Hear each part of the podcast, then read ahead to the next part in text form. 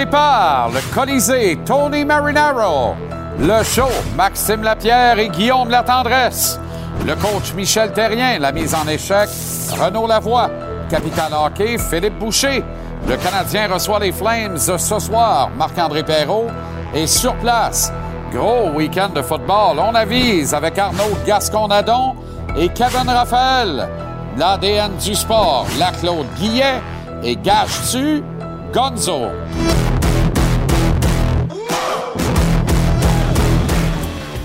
Comment allez-vous? Très heureux de vous retrouver. Excellent lundi. Bon début de soirée, bon début de semaine. Bienvenue à JC. C'est la dernière semaine avant une pause des fêtes, mais ça sera une spéciale puisque on vous présente six fois JC plutôt que cinq cette semaine. Nous serons ce samedi, le 17 décembre, en direct du Centre Bell à Montréal en édition de Noël 60 minutes en avant-match du duel Canadien Lightning qui sera présenté à notre antenne. C'est un rendez-vous ce samedi 17h au Centre Bell. Si vous prévoyez être au match, vous pouvez entrer à compter de 16 heures pour venir assister en direct à l'émission. Sur le plateau, deux invités notamment que tu veux pas manquer. Le vice-président opération hockey euh, Julien Brisebois et l'adjoint au directeur général Julien Brisebois chez le Lightning de Tampa Bay, le Montréalais, Mathieu Darche, dit Julien. Julien de Greatfield Park, donc quelque part, c'est un Montréalais lui aussi. Ils seront au nombre de nos invités ce samedi depuis le Centre Bell en avant-match canadien. Lightning. Gary Bettman s'adresse à la nation en marge de la réunion des gouverneurs de la Ligue nationale de hockey. Euh, Renaud Lavoie est sur place d'ailleurs à ce meeting des gouverneurs et il sera avec nous périodiquement au cours de l'émission et bien entendu à la mise en échec pour nous en faire état, pour nous en parler. Le Canadien qui commence une lourde semaine. Rendez-vous avec les Flames de Calgary ce soir au Temple. Jonathan Huberdeau est en ville. Les Flames ont perdu leurs deux derniers matchs, dont celui de samedi 5-4 en prolongation contre les Leafs de Toronto, alors que Joe était d'ailleurs au cachot lors de cette prolongation. Lui, il changera pas bien ben de bête dans la vie. Daryl Sutter, le coach des Flames, est interrogé ce matin par la presse montréalaise sur le, le feeling spécial de venir jouer à Montréal en a une capable en disant... euh, il a parlé en fait de sa première fois à Montréal. C'était au forum. Ah, oh, Mapper a ça, ben, je vais la- on vendra pas le punch. Mapper a ça. C'est sûr que Mapper a ça. Mapper a tout, de toute façon. Est-ce que Mapper a que Jake Allen aimerait certainement euh, revoir le deuxième but qu'il a accordé samedi? Bon, peut-être pas, mais vous en parler, moi. Le Canadien qui s'est fait trapper Solidex samedi soir contre les Kings qui ont eu le bonheur de marquer deux buts rapides en première période euh, et qui ont eu beau jeu de tuer l'amour le reste de la soirée. Allen, le deuxième but, là, celui-là, là, tu veux le revoir, 30-35 pieds, côté de la mitaine. Il faut que tu arrêtes ça. Il faut que tu arrêtes ça. Ça n'a pas de bon sens. Ça a eu l'effet de couper l'électricité dans le building. On vient au match de ce soir dans quelques instants, donc avec Marc-André Perrault. Il y a cinq autres matchs au programme de la Ligue nationale ce soir, dont le très intéressant duel entre Dallas et Pittsburgh. C'est à notre antenne dès 19 h. Au camp final de sélection d'équipe Canada junior, la composition finale de l'équipe est maintenant connue. Quatre joueurs de la Ligue de hockey junior majeur du Québec se sont taillés un poste avec l'équipe. Vous le voyez sans doute mieux que moi, là, parce que c'est pas clair. Mes lunettes ne fonctionnent pas. Oui, ben oui, ça c'est tiré du site de Hockey Canada et c'est unilingue anglophone. Il y a trois attaquants. Zach Dean des Olympiques de Gatineau, Nathan Gaucher des Remparts de Québec et bien sûr Joshua Roy du Phoenix de euh, Sherbrooke. Et on ajoute euh, en défense Trevor Hines. Euh, Trevor Hines, attendez un peu, moi vous dire ça, là, qui évolue également avec euh, Sherbrooke dans la Ligue de hockey junior majeur du Québec. Deux joueurs du Phoenix, donc, qui euh, se feraient un chemin. L'espoir du Canadien, Owen Beck, n'a pas fait la coupure. Il a été retranché. Vous le voyez, Adam Fantilli est là. Évidemment, Shane Wright et Connor Bedard. Et Shane Wright, ça aurait été pas mal de restants qu'on le retourne à Seattle en disant qu'il n'a pas fait la coupure. Mais non, il sera là. J'ai hâte de voir quelle utilisation on va en faire. Cependant, Colton Dock est là euh, également. Donc, quatre joueurs du circuit de Gilles Courteau qui euh, se taille un poste. Je suis déçu un brin pour le gardien, William Rousseau notamment. C'était hautement jouable devant le filet cette année. Et à mon sens, Rousseau est probablement le meilleur gardien du camp final d'évaluation. Mais tu sais, c'est pas un petit gars de la famille nécessairement. C'est pas un gars qui sort des programmes nationaux de développement.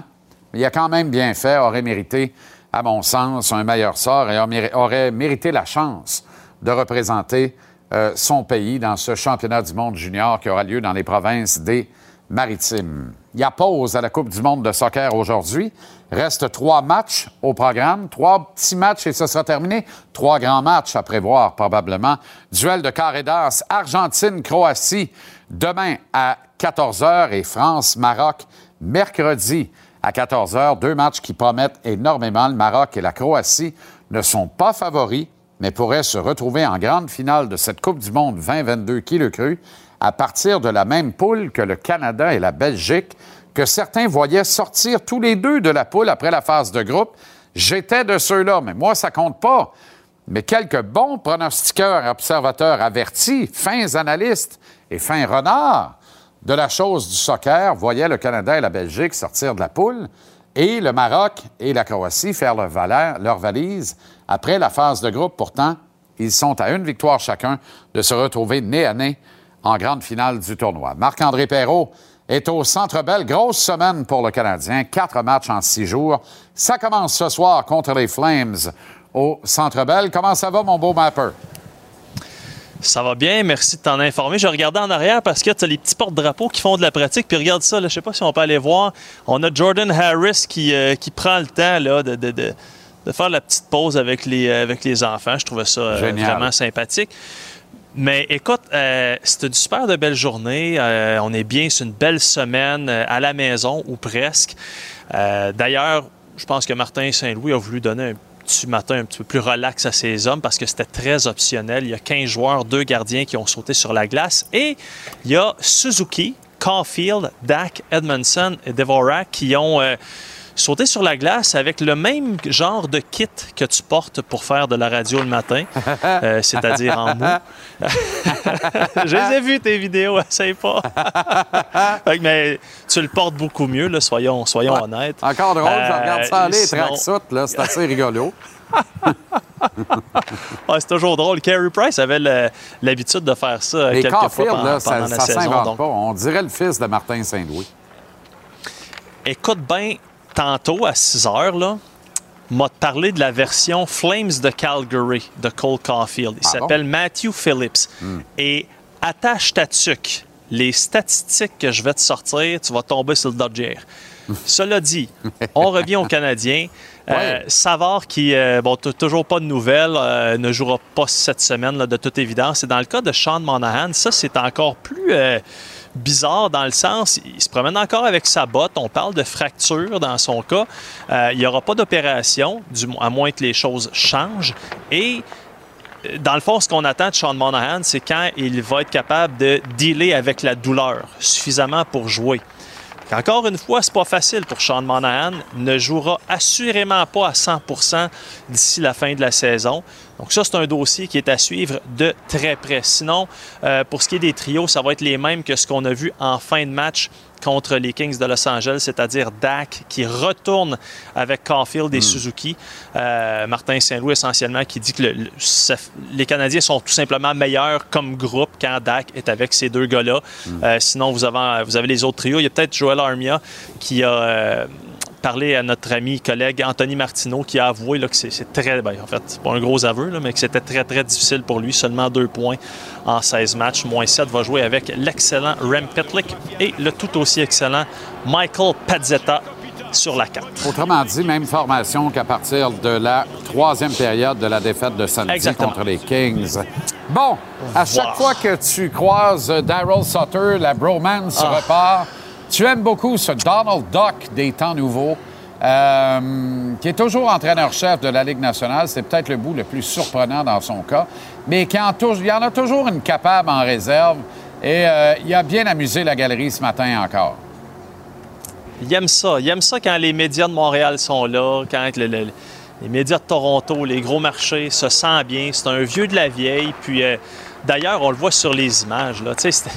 C'était- porte sa casquette comme grand-papa le faisait. Il y a, il y a- son noir en dessous du, kit des Flames. C'est- de toute beauté. Euh, et là, nous a parlé de euh, ses meilleurs souvenirs à l'époque où il était joueur et qu'il jouait avec les Blackhawks de Chicago. Il dit au Forum puis au Maple Leafs Garden, il dit quand tu es ici, là, c'est- game on. Étais vraiment dans un environnement de hockey, tu le sens. Et nous a raconté une euh, bonne petite anecdote et je reviens tantôt pour euh, rectifier quelques faits. I remember my first game here. Actually, it was it was opening night, Montreal Forum, and uh, Chicago beat Montreal eight seven. First time I ever played here. Pardon? No, I was held a three to a hat trick. Alors, il n'a pas marqué, mais a obtenu quatre passes. Vérification faite, c'est son troisième match à vie au Forum. Effectivement, victoire des Blackhawks 8-7. Que- Et euh, Guy Lafleur, Qu'est-ce trois qu'il a buts, deux fait? passes. Qu'est-ce qu'il a fait les deux premiers? Il ne se rappelle pas tout avoir joué les deux Eh ben, premiers. l'histoire ne le dit pas, mais je veux dire, hey, on, hey, on recule de 40 ans. Là. Fait que, ça se peut qu'il Ah ouais. y ait un petit détail ou deux qui, qui lui échappe. Il mais, surveillait euh, Flower qui 12 sort de là avec 15 trois matchs buts, contre les deux passes. Canadiens. faut le faire. faut le Trois faire. buts, deux passes, puis il dit J'ai fait ma job. Je, je- je l'ai. Euh, je- dans le fond, il s'en est tenu juste un, un tour du chapeau. Fait que c'est- mais lui, euh, quatre passes, c'était quand même une pire de game pour le bon Quand vieux. Daryl.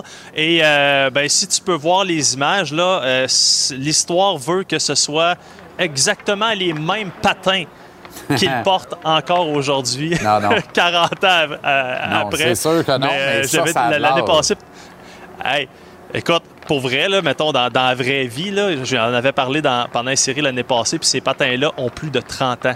Euh, histoire vraie, là. Il veut, veut- il veut pas les changer, il est bien, c'est un gars old school. Il se promène en tracteur l'été, tu le sais, il y a une ferme, puis c'est, c'est, un, c'est un fermier qui a joué au hockey puis qui coach au hockey. Ben non, mais mais l'été, là, je cherchais pas Daryl là, à la plage ou au chalet, là. Ben il est dans son tracteur à la ferme, là. Puis c'est vrai, là. Ben oui. Que- Non, non, c'est C'est un l'évidence. là. C'est l'évidence. Puis, tu sais, Ouais. je serais curieux de voir son pick-up. Mais d'après moi, il y a 20 ans aussi. Un vieux Ford, là, tu sais, là, quelque chose de. Quelque chose de vieux, un petit peu de rouille, mais tu sais, il doit être jaloux de ses affaires. Ben qu'il doit ouais. quand même tenir ça clean un peu. En tout cas, il tient, il tient la laisse avec son équipe, ça, je peux te le dire. Ça, c'est parler du verre d'eau tantôt. Oui, oui, avec joie. Tantôt, mais un peu. Après Salut, le match du 3 janvier à Nashville, il y en aura 11 d'ici là. Il y a 22 points de classement qui traînent sur la table. Le Canadien, qui en a actuellement 28, en aura combien? 40 ou plus? Seulement 8,4% des répondants. 40 ou plus, ça veut dire 12 points dans les 11 prochains matchs. C'est vraiment pas impossible. Le 37 à 40, qui est mon choix personnellement, est la deuxième réponse la plus populaire à 24,7% Vous êtes plus dans le 33 et 37, ce qui veut dire entre 5 et 9 points dans les 11 prochains matchs. Plus d'un répondant sur deux à 57,6 et 9 points des répondants disent moins de 33. Il y a probablement Tony Marinero là-dedans qui souhaite ardemment que le Canadien continue de planter en pleine face.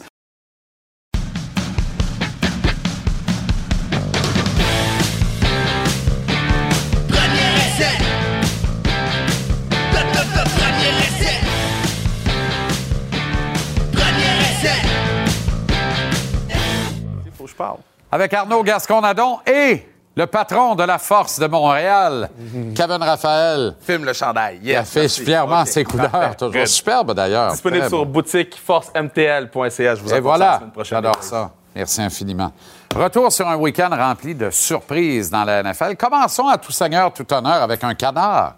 Un canard de l'Oregon, Justin Hébert, Mhm. qui a fait ce que doit, mais en même temps, tu sais, les dauphins. Contre, contre des backups, contre des scrubs. On parle de deux des meilleurs receveurs de la ligue contre des backups, des scrubs. Il y avait juste Samuel Jr. qui était solide dans la tertiaire. Toi, t'es pas capable de rendre le ballon. Toi, a fait toi. Il a fait toi. C'est ça. C'est pour ça qu'ils peuvent Toi, pas toi, gagner le Super Bowl. C'est pour ça qu'ils peuvent pas Ben aller loin en playoff. Parce que là, les lumières étaient sur toi et Et pour la première fois en quatre matchs, il a couru. Fait que ça, c'est- c'est bien. Oui. Mais sans plus, là, c'est pas de ce jeu-là de Tyreek Hill. là. Le match Oui. se termine très rapidement. là. donc, euh, Là, tu dis les lumières étaient sur moi ou étaient sur toi? Je sais, tu parles de toi. Toi, Toi, toi, toi. moi. Moi, toi? Toi, lui. T'as toi, toi. OK. Mais écoute, moi, j'ai trouvé, moi, j'ai trouvé que c'était. euh, je veux pas lancer la serviette trop vite non plus sur toi, Tagovailoa. Je pense que. Tu sais, on, on y est souvent avec Kirk Cousin ici, mais. Il y a une catégorie pour ce genre de carrière-là dans la. NFL quand même. Ça prend un- une bonne équipe autour de toi, ça te prend un bon il coach, Il y a un supporting cast. Il y a tout ce qu'il faut. Il. Là, à la différence, ce qui est arrivé, c'est qu'il a joué contre les 49ers. Il a joué contre D'Amico Ryan, qui est le coordinateur défensif des 49ers, qui est pressenti pour être le prochain entraîneur-chef tout étoile du côté défensif de la NFL. C'est pas un piment, le gars. là. Il a joué contre lui. D'Amico Ryan a mis ce qu'on appelle le blueprint. Là. Il a mis exactement comment battre Tua. Tu parles euh, évidemment des, des Chargers. Là. Non, je parle de la semaine d'avant contre Ouais, les ouais, la 49ers. semaine d'avant. OK, Et là. Brandon Staley a refait la même Ça chose. l'a cassé. A refait la même chose. Donc là, c'est est-ce que toi es capable, et Mike, de changer ce qu'ils ont fait depuis le début de l'année? Parce que là, les équipes ont commencé à comprendre. Ils jouent très préventif, ils mettent tout le monde en arrière. Puis tu sais, c'est exactement comme ça que le monde jouait les Chiefs à la fin de Tyreek Hill avec les Chiefs. On recule tout le monde, on fait en sorte que Tyreek nous bat jamais en arrière et on joue de l'avant. Il faut que Mike McDaniels et Tua s'adaptent. C'était aussi une, une belle prestation de. Comment ça fait que les. Bengals n'ont pas fait ça? Mais le, le problème, c'est qu'il y a deux receveurs générationnels, là, Waddle et Hill. Mhm. Fait que s'il y en a un qui est occupé, il y en a un qui n'est pas occupé. Il y en a un qui est sur du 1 contre 1 pas mal tout le temps. Gracicki a eu deux targets dans tout le match. là. C'est quand même- Il- c'est- c'est- c'est- Moi, je comprends pas comment ils ont fait pour autant l'échapper offensivement. tu sais. Aussi, tu as ce genre de Tyreek hier qui avait une blessure à la cheville. Ouais. Quelqu'un qui m'a expliqué il était blessé où? Genre, Il avait- il, boite, boite quand il vient de battre le gars, il sprint pendant 70 verges, Ouais. puis il boite dans zone de but. Tu fais. Donc, Tyreek, euh, je veux dire, ça, ça marche pas au même rythme que moi, t'as des blessures de cheville. Ça, ça relance la course aux séries dans l'américaine parce que ça permet aux Jets perdants Mhm. contre les Bills, normal, de demeurer accrochés à l'espoir d'entrer en série quand même. Ouais, puis les Jets ont joué un bon match. Là, Moi aussi, je suis euh, d'accord. White, Ouais. White c'est, je pense que c'est la réponse à beaucoup de questions des Ouais. Jets. La défensive des Jets est une très bonne défensive. Ouais. Il y a des bobos partout en attaque du côté des Jets, donc c'est sûr que c'est difficile de trouver un rythme semaine après semaine. Mais moi, pour vrai, cette équipe-là va être dangereuse dans cette course en série-là. là. Mais là, tu vois, moi, je pense que ça va. Étonnamment, je pense que ça va se passer entre les Dolphins, les Jets et les Patriots. Qui va, accé- qui va avoir la dernière place? Je pense que les Chargers vont être capables d'avoir un air d'aller. Ils reçoivent beaucoup de joueurs. Euh, Rashawn Slater, je pense, revient au jeu bientôt. Ouais, Joey ça Bosa revient au jeu bientôt. là. Il est temps, là. Donc, ça sort de l'infirmerie. Donc, ils vont avoir toute leur équipe et elle est extrêmement talentueuse. Hier, je regardais Khalil Mack courir après toi. comme, c'est vrai, Khalil Mack est aux Chargers. Puis Bosa n'est pas encore là? Joey Bosa n'est pas encore là, donc ils vont recevoir des joueurs. Moi, je pense qu'ils vont partir sur une aire d'aller. Euh, puis ça va se passer entre les Jets. Les Dauphins, je pense, risquent de glisser, puis les Pats à voir. Pour moi, c'est entre les Dauphins puis les Jets. Quand on parle de must-win en décembre, là, les Patriots, pour demeurer dans cette Oh, lutte-là, et tu penses qu'ils y seront? Aucun droit de euh, céder le passage aux Cards ce Ah soir. Kyler Murray, là, je sens qu'il va courir en rond sur cette défensive des Patriotes. Là. En même temps, c'est Bill Belichick. So, Bill Belichick, c'est le génie de la défensive, mais Kyler Murray a beaucoup de choses à prouver. Puis il y a tellement d'outils offensifs. Euh, Brown, euh, tout le monde est là. là. Fait puis moi, Connor, là, pour moi, c'est un des top 5 meilleurs porteurs de ballon de la Ligue, puis on n'en parle même pas. Ouais, puis tu vois, je regarde les pitches. Ce qui me fait peur, malheureusement, c'est que Bill, sénateur Palpatine, Belichick, pourrait rentrer dans les séries éliminatoires euh, et que les Dauphins, remplis de talent, et les Jets, remplis de talent, n'y participent pas. Je, je, je prie le soir pour que ça Ah, arrive non, pas. ça peut pas arriver. Honnêtement, peut ça, que peut ça pas arrive. arriver. Ça me rendrait heureux. ça Ça me peut- rendrait heureux parce plus que, les Jets. Le- oh, les coachs, parce que pour moi, le football, ça part des coachs. Ouais. Puis le meilleur coach de tous ceux qu'on a jasés, C'est. Bill Belichick. Exact. C'est D'une époque, en tout cas, d'une époque. Ben, encore aujourd'hui, qu'est-ce qu'il fait avec cette équipe-là de moribond? là? Il n'y a, pas de superstar dans cette école là On n'est même pas capable de nommer 10 joueurs de la déf- euh, défensive et attaque ensemble. Mais le problème avec Bill, c'est que je suis pas sûr qu'il peut avoir des superstars. C'est ça. C'est ça la C'est pour ça qu'il veut. Ah, c'est ça. J'ai beau faire de l'urticaire, euh, je déteste souverainement les Eagles de Philadelphie. C'est viscéral, ça vient. Une bonne année pour toi, d'avoir. C'est une année épouvantable parce qu'il pourrait d'abord se reposer semaine 1, jouer deux matchs à domicile avant d'arriver au Super Bowl. Euh, donc, dans leur propre stade à Philadelphie avec les intempéries, les éléments Ouais. qui sont cruciaux en série éliminatoire au football. C'est pas mêlant. Ils sortent d'un mois trouble avant les deux derniers matchs. Ils ont eu un mois de difficulté conclu par trois victoires et une défaite. Mais, mais- mais c'est normal. Hein. Une, une saison de football, c'est long. Mais cette équipe-là, c'est- des gangsters. Là. Cette équipe-là rentre sur le terrain de football, te donne des coups de poing, retourne chez eux. Puis ils vont le faire en célébrant en même temps. Moi, de voir Brown, de voir euh, euh, Smith, puis de voir Hurts. A- Cette équipe-là, là, c'est le fun à regarder. Ben. En plus, en défensive, la tertiaire est dominante. Fait que Ouais, ça pourrait être la meilleure équipe de saison régulière de l'histoire de Philadelphie. Comme les Lions pourraient Ah, être la meilleure équipe à ne pas entrer en série cette année. Oui, exactement. Puis Oh, en, mais- plus, en plus, tu rajoutes ça aux Eagles, le fait qu'ils ont volé un premier choix de repêchage aux Saints. Ils vont encore repêcher top 5 Exact. en gagnant peut-être le Super Bowl. Incroyable. Là, je veux dire, c'est, incroyable. Incroyable. Ça fait pas longtemps qu'ils étaient au Super Bowl, là. On se Non. rappelle, ça Ah fait non, pas longtemps. Oui, et qu'ils l'ont gagné. Ils l'ont gagné. Ah, Ils ont fait une- voilà. Ils ont fait une statue de Nick Foles Ah. devant le stade, d'ailleurs. Donc, Ah, euh, ils sont bien meilleurs que l'année où ils ont gagné le Super Bowl, Ah, tant qu'à les gens croyaient pas en Hurt. Les gens, co- collégial, euh, à l'université, excusez-moi, les gens croyaient pas en Hurt. Quand il est arrivé, les gens croyaient pas en lui. Puis qu'est-ce qui se passe en ce moment? Moi, là, Ah. j'ai toujours adoré ce gars. Ouais, puis ce garçon a dit en début de saison, ça va être le joueur de l'année dans la NFL. On l'a pas cru personne, mais bon, je l'avais pris pour le joueur le plus utile. Moi, moi, j'ai mis 20 dollars. Bon, les Niners ont un nouveau corps arrière. Et on le savait. Moi, celle-là, j'étais convaincu que ça marcherait, que les Niners gagneraient Ouais. assez aisément leur petit match de football avec le petit bonhomme de système. Y a-tu l'air d'un beau bricoleur, lui? Il a l'air d'un bricoleur sur un chantier de Ben, c'est- construction. Il y a tellement. Les armes sont de partout sur ce terrain-là pour lui. Là. Puis il est très bon. hein. On l'a vu dans sa pochette. Il se déplace bien. Euh, c'est quatre ans à Iowa, ça paraît. Bon, mais à la fin de la journée, il lance pas le ballon à des, des inconnus. là. Il lance le ballon à des joueurs tout étoiles qui pourraient aller au Pro Bowl. là. Kittle, Debo qui est plus là. Ayuk, Ayuk est sous-estimé comme ça se peut pas. Puis on parle même pas encore de McCaffrey dans le backfield. là. Donc, il y a tous les outils pour bien performer. Puis il l'a fait. Puis en plus, contre Tom Brady, à son premier match, c'est assez spécial. Ben Ouais. ouais. C'est quoi Purdy? C'est 6 et 1, c'est ça? Ouais, dans le top, moi, je pense. T'as une, une shape de CFL, gardez la dure. Ouais, il est tout petit, 210 livres, 6 pieds 1, ça veut dire qu'il est 5 et 11, 192 livres. C'est ça. Mais euh, Il ressemble non. à Jeff Garcia, Ouais, il, l'expert est de il est- CFL. il est vraiment pas gros du tout. Mais écoute, il, il est, il est- il est à la bonne place, en tout cas. C'est On va ça. se dire, là, il est vraiment à la bonne Ouais. place pour être dans, dans ce qu'il fait de bien. Et lui peut devenir l'histoire. Là. Ben là, Parce moi, que les Niners, quand on parle de supporting cast, tu sais, si- s'il y a une équipe qui peut peut-être embêter les Eagles, quoi que j'en doute encore, là, Non, mais t'as raison. Frisco, hein. Pour moi, c'est 49ers et Eagles dans la nationale, les deux meilleures Exact.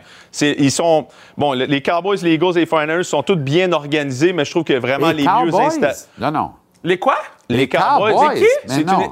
les Cowboys, Le- les Eagles et les 49ers Non, sont non. trois équipes qui sont équilibrées. Non, non. Moi, je pense mais que non, c'est- mais non, mais non, Moi, mais non, mais non. que. Non, Mais non, mais non, mais non. Les Cowboys on a, ils ont eu de la misère à sortir, le- de mettre le bon soulier dans le bon pied hier contre Houston. Là. Hey, Ça, ça le- arrive. Ben, les, les Eagles, il y a trois semaines, ont failli perdre contre Indianapolis. Oui, mais pareil. ça, parce que c'est- c'était Jeff Saturday qui revenait. Tout le monde était galvanisé. Ouais. Houston, là, sont morts. Ça leur tente même pas d'aller au terrain.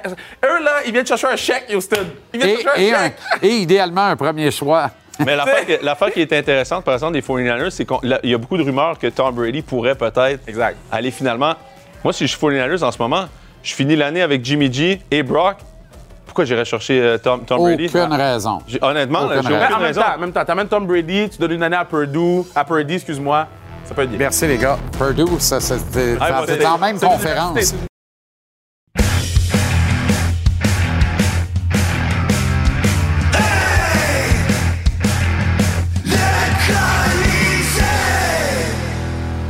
Le Colisée avec Tony Marinaro. Comment ça va, Tony? Très bien, toi. Excellent. Good. Euh, Josh Anderson sur le premier trio, ça marche pas. En fait, ça marche moins bien que Kirby Doc au centre d'un deuxième trio. Ça fait qu'on ramène Kirby Doc Ouais. à l'aile du premier trio. Ouais. Mais je savais qu'on l'essayerait. Ça a duré Ouais. deux périodes. Est-ce que c'est ça, s'ajuster dans le cours d'un match où on te pratique un 1-3-1 plate, une trappe, puis t'es sans solution? Et tu le confesses, d'ailleurs. Moi, je vais, euh, je vais commencer avec Josh Anderson. Il y a des fois que des transactions se font, puis tu dis Wow! Ça, c'est une excellente transaction. Ça, c'est un vol. Puis quelques années plus tard, tu réalises que le joueur que tu as acquis, finalement, il n'est pas parfait. Et tu commences à comprendre pourquoi il a été échangé. Tu sais, Josh Anderson, on a beau dire que oh, c'est tout un attaquant de puissance, un des meilleurs dans la ligue.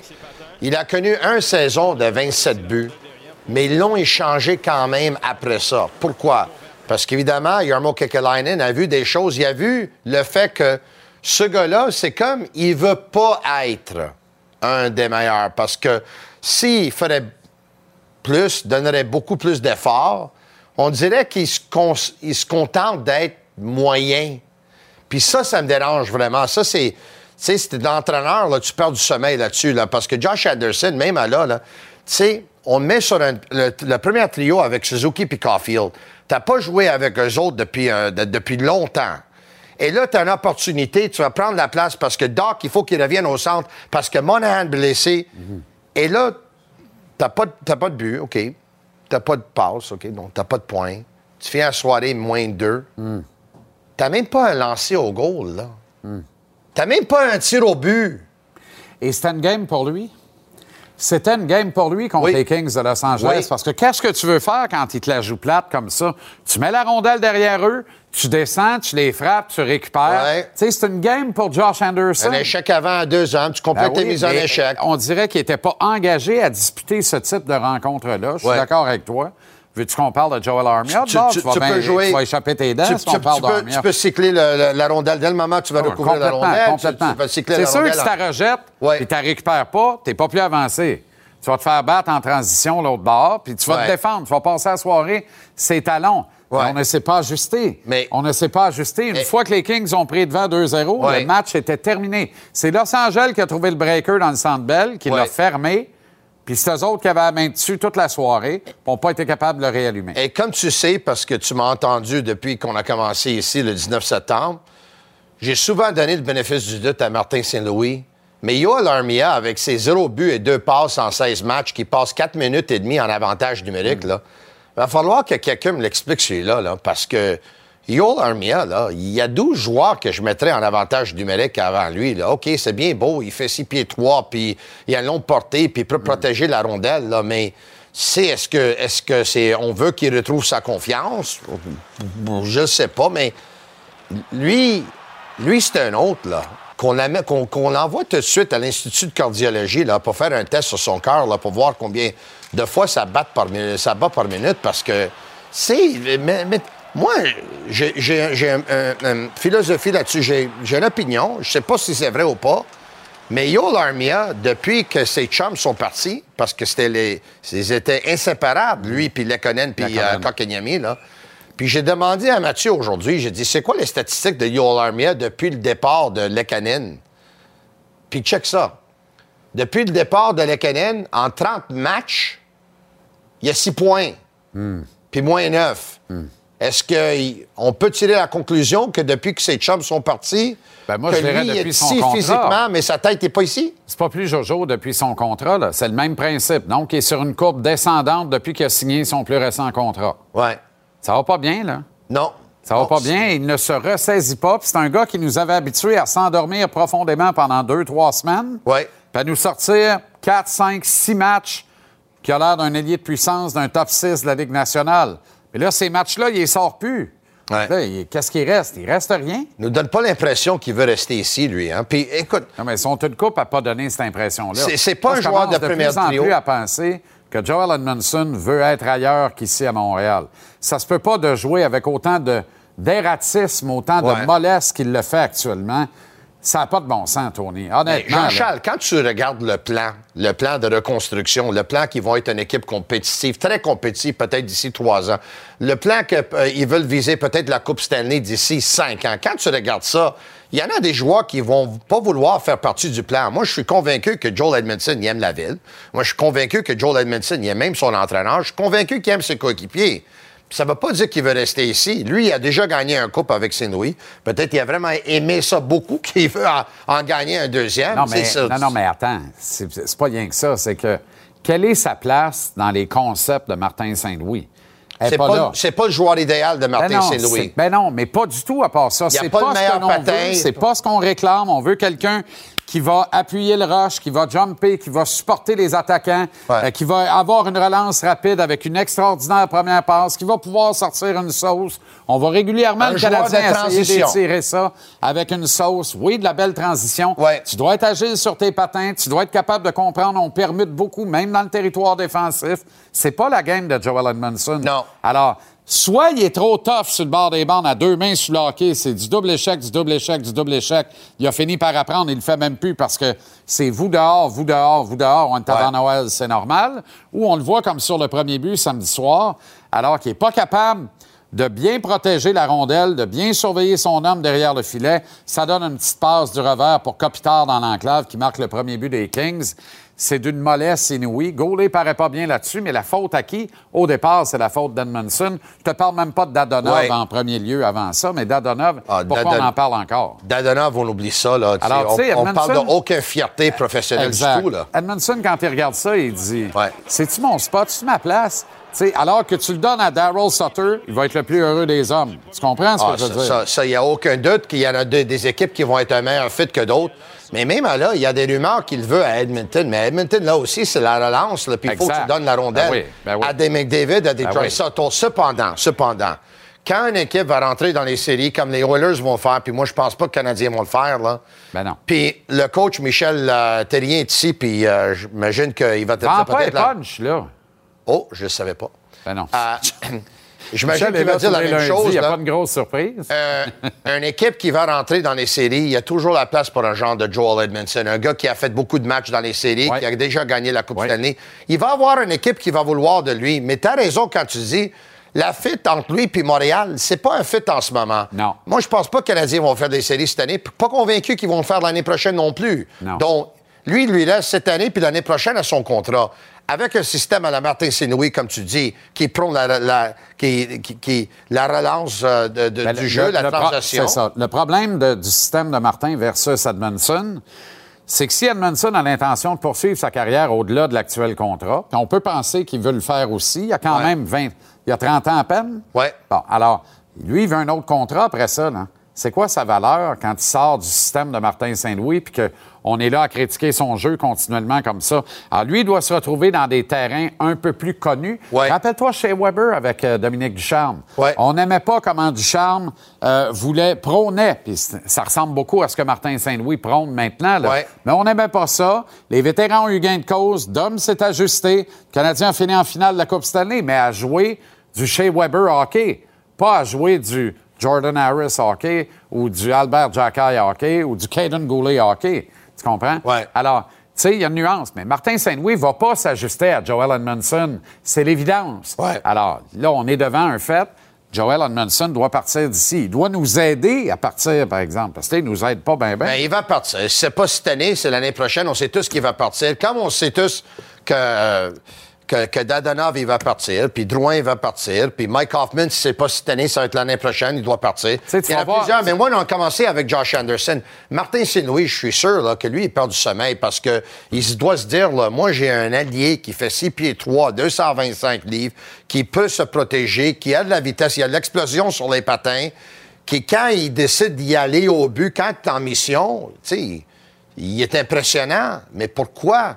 Puis ça, c'est le défi pour Martin. Et j'ai l'impression que si on minutait le nombre de temps que passe Martin Saint-Louis avec chacun de ses joueurs, c'est Josh Anderson qui est au sommet de la liste cette année. Je suis certain. Il est continuellement conciliable avec. Ouais. Lors des euh, euh, séances de patinage matinales, euh, lors des vrais entraînements aussi, des entraînements plus structurés, qu'il n'y aura pas d'ailleurs d'ici l'année prochaine. As-tu vu le calendrier Oui. du Canadien? Oui. On va jouer 11 matchs, à commencer par ce soir. 11 matchs en 22 jours. Oui. dont 8 sur la route. On va prendre 9 fois l'avion. On va traverser trois fuseaux horaires à trois reprises. Et en plus de ça, dans les 11 jours où on joue pas, il y a Noël, puis il y a le jour de l'an. Que, donc, tu as une pause de trois jours, à Noël, Ouais. quatre jours à Noël. Fait que ça n'a pas de bon sens, le rythme effarant. Ouais. Il n'y aura pas d'entraînement structuré. Le Canadien va avoir de la difficulté à corriger les affaires. C'est vraiment un stretch époustouflant qui attend le Canadien à partir de maintenant. c'est drôle parce que moi, ici, sur, cette, euh, sur ce plateau, je parle souvent là, de, de- de mettre les joueurs en valeur et d'augmenter leur valeur sur le marché. J'ai l'impression que plus on attend pour Josh Anderson, plus pire que ça va être. Là, parce que, tu sais, c'est- Ouais, mais- le mot se passe à travers la Ligue. là. Tout le monde le regarde. mais là. t'as-tu vu le contrat? C'est un gars qui se présente un, un fois par, à chaque cinq matchs. Exact. Puis tu as vu le contrat, tu sais. Puis, Ouais, puis on va 5,5. voir ce soir là, le problème inverse. Regarde bien euh, euh, euh, Jonathan Huberdeau et Nazem Kadri Ouais. dans le hockey de Daryl Sutter. Oui. Tony, c'est un ajustement, là. Tu Mais c'est comprends? sûr, c'est. Joe le dit du bout des lèvres. Mais lui, il est pogné dans, dans la situation inverse de Edmondson Ouais. et Anderson à Montréal. Tu comprends? Ouais. Lui, il arrive d'un système très permissif, très ouvert en Floride. Puis là, il arrive dans le tracteur de Daryl Sutter. Il peut s'ajuster. Il est c'est en train de le qui faire. été en feu à Montréal. Mais pourtant, Dans ce système-là? Dans ce système de Martin. Saint-Louis, en feu. Absolument. Absolument.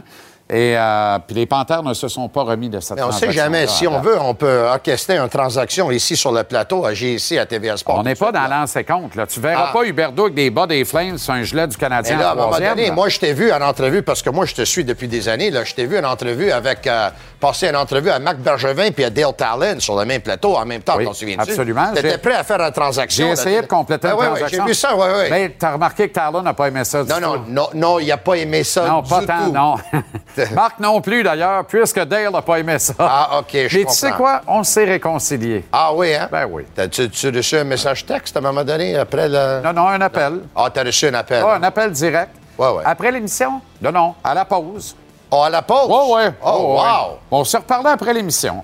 Ouais. Oh, ça, ouais. ça aurait été drôle que la transaction aurait été complétée à un moment donné. Là. Ça aurait été Je l'ai peut-être fait avorter, dans le fond. Yikes! OK, Tony. Fais toujours de mal à ton équipe, toi. Take care. Ouais. Salut, ciao, ciao. Oui, pour ton plus grand plaisir. Toi, Ouais, tu ouais. veux qu'elle perde. Mais oui! Ben oui, sans arrêt. Connor Bedard ou Adam Fantilli. Ouais. Un autre Italien, ça Ouais, ferait... c'est parti. Un autre Italien, ça ferait du bien. Ben oui, ben oui, c'est ça.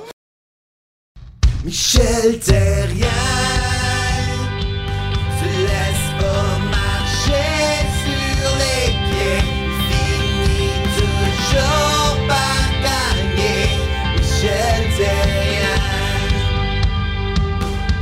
Fait du bien de revenir à la maison pour la période des fêtes, le coach? Effectivement, puis c'était sûr qu'il fallait que je vienne avant que tu partes en vacances. Formidable. T'es bien fin. Comment ça va, Michel? Super bien, merci. Excellent. Euh, pas de changement ce soir par rapport à ce qu'on a vu en troisième période samedi. Donc, Kirby Doc est à droite parce que semble-t-il que pour le bien de l'organisation, c'est correct de même. Il y a plein de sous-entendus dans cette explication-là de Martin Saint-Louis. Toi, tu as un éclairage peut-être différent là-dessus. Ben, euh, premièrement, Kirby Doc, on est allé le chercher comme un joueur de centre. C'est sûr qu'on veut le développer comme un joueur de centre, un gars potentiel pour jouer dans les, euh, dans les top six, les, les six Ouais. premiers. Euh, je comprends quand on l'a mis à l'aile droite, il, très- il va très bien avec Caulfield et Suzuki. Puis quand tu as Monahan, quand tu as Dvorak, je comprends aussi la situation là, de le laisser à l'aile. Là, je trouve qu'on a une opportunité pour voir qu'est-ce qu'il est capable. Il, il est un joueur de centre? Il est un ailier? Je trouve que l'expérience de deux périodes a été pas mal courte. Donc, euh, j'aurais, aimé ça voir, vu que Monahan est blessé présentement, de le laisser au centre parce que euh, c'est, une, année d'expérience aussi, c'est une année de, développement. Et euh, le temps que Monahan revienne au jeu, mais ça, en même temps, ça donne des réponses un peu, non pas seulement au coach, mais aussi au management. Je pense que les deux, il faut qu'ils dansent ensemble dans ce temps-là. Et on vit avec des erreurs. Est-ce que ça va être éventuellement un joueur de centre? On ne sait pas. Parce que l'expérience qu'il nous a donnée à date au camp d'entraînement en début de saison, c'était moyen. Il a pris son envol à l'aile droite. Et on semble l'apprécier là. Mais je suis d'accord avec toi que je le disais la semaine passée, il va avoir une blessure. Dès qu'il y a une blessure, puis c'est Monahan finalement qui est sorti de l'alignement, faut réessayer. Il faut que tu vides la question avec Doc. Parce que tantôt, c'est la question de Monahan qu'il va falloir que tu vides. Qu'est-ce qu'on fait avec? On l'échange-tu au 3 mars ou à la date limite des transactions? On essaie de s'entendre avec sur un contrat structurant à long terme. Si c'est ça, ça veut dire qu'on voit davantage Doc comme un allié. Parce que tu vois Doc comme un centre, avec les autres centres qui poussent dans l'organisation, comme Owen Beck, Philippe Machard, tu vas pas signer Monahan 6 ans à 6 millions par année. Mais dans le cas de. Ben, premièrement, Monahan, je pense qu'il veut tester le marché. Les J'ai l'impression aussi. Les joueurs, ont- peut-être le Canadien, oui, ils le veulent. Euh, c'est un bon joueur. Euh, ça n'arrive pas souvent dans leur carrière d'avoir l'opportunité ou le choix de choisir la destination. Je pense que euh, les deux côtés, il faut qu'ils s'entendent. Mais j'ai comme l'impression que, dans le cas de Monahan, il veut connaître une bonne saison. Là, présentement, il est blessé, il allait très bien. Euh, c'est un gars qui est capable de jouer dans les, les deux premières lignes. Euh, C'est un gars qui est intelligent. On dit de lui que c'est une bonne personne, c'est un bon leader. Donc, euh, mais j'ai comme mon feeling personnel, là, sans avoir de scoop, là, honnêtement, là, mais j'ai comme le feeling qu'il il veut probablement tester le marché. Très possible. C'est sa euh, dernière chance de, de signer un blockbuster. Parce que les- ces joueurs-là, arrivent dans le pic de leur carrière aussi. Et euh, ça n'arrive pas souvent au sein de leur carrière d'arriver dans cette position-là. Donc, pour moi, là, euh, euh, je ne serais pas surpris qu'ils testent le marché. En même temps, lui, il dit Philippe Dano, il y a deux ans, signé 33 millions, 6 ans, à 28 ans, Ouais. avec des chiffres nettement inférieurs à ceux que moi j'ai là. Je vais avoir 28 ans. Ouais. Il l'a fait dans un contexte de pandémie avec un, un cap salarial qui, était, qui menaçait d'être gelé ou augmenté très légèrement pendant 3, 4, 5 saisons. Là, il y aura de l'argent neuf dans le plafond salarial, on le dit, jusqu'à 6 millions d'ici deux ans. Cet argent-là, elle va jamais à Pezzetta. Là. Elle va tout le temps au top 6 puis aux, aux deux, trois premiers défenseurs. Moi, je suis totalement d'accord avec Il y toi. a juste une chose, il y a juste une chose dans son cas, à lui, là. Euh, Qu'est-ce qui, euh, euh, qui va faire peur aux équipes? C'est un gars qui est souvent blessé. Hein? Les- donc, les clubs ont peur de ça. Ouais. Les deux dernières années, il a été blessé, pas capable de jouer à son maximum. Cette année, il va bien, encore blessé. Il y a une expression dans le monde du hockey qu'on dit, tu sais, un gars qui, qui se blesse, on dirait qu'il est toujours blessé. Ouais. Tu sais, Puis Ouais. de ce côté-là, ça, ça fait peut faire peur à beaucoup d'équipes. Le Canadien est à 5 points de la dernière place donnant accès aux séries euh, ce soir avec des matchs en main. Ce soir, c'est le premier de 11 matchs en 22 jours. Toi qui as coaché le Canadien à deux reprises, là, le classique des fêtes, c'est-à-dire le Cirque du Soleil au Centre Bell, Ouais. pendant deux semaines. Ça veut dire, vous dehors, allez-vous-en sur la route, sacrez-nous patience. On le voit, là, 11 matchs en 22 jours, trois à domicile, les trois cette semaine. Après, c'est sept de suite à l'étranger. Là-dedans, il y a beaucoup d'équipes qui sont soit supérieures au Canadien au classement, soit très, très près du Canadien au classement et des équipes qui sont en must-win situation. C'est-à-dire, tu peux pas te permettre d'échapper deux points contre Montréal, ça serait trop bête. La vraie, nature du Canadien, on va le savoir en revenant de Nashville le 4 janvier au matin, après ces 11 matchs-là. Là, c'est trop facile de dire on est là, on n'est pas là, on va le savoir le 4 janvier. Si le Canadien est encore à 2-3 points des séries le 4 janvier, pas survécu à ça, là, euh, qu'est-ce qu'on fait? Bah, c'est, c'est, euh, c'est une question qui, est- bonne, puis on peut toutes faire les hypothèses qu'on veut. Là. Euh, une chose est certaine, JC, c'est une période qui va être difficile. C'est jamais facile la période du temps des fêtes euh, avec le Canadien, parce que comme tu dis, on se fait mettre du Centre Bell. T'as pas le choix. Euh, mais une chose est certaine, euh, cette année, je pense que c'est le temps des expériences, parce que depuis le début du camp d'entraînement, puis depuis le début de l'année, on parle de reconstruction. Là, il y a un mulligan. Puis de mon vivant, je me souviens pas d'avoir vu le Canadien dire on est en reconstruction, puis que le monde aussi achète ça. Exact. Moi, j'ai coaché le Canadien deux ans de temps, deux- deux- pas deux ans de temps, huit ans, mais deux Un fois. petit peu plus que ça. oui. Ouais, huit ans au total. Moi, je peux te dire une chose, j'avais le gun sur la tête. Ben oui. Fais-la, je Ben gagne. oui. Puis là, c'est notre- c'est la Au première mois fois. d'octobre, à part ça. Pas au mois d'avril, au mois d'octobre. Même au mois de mois d'août, je te dirais.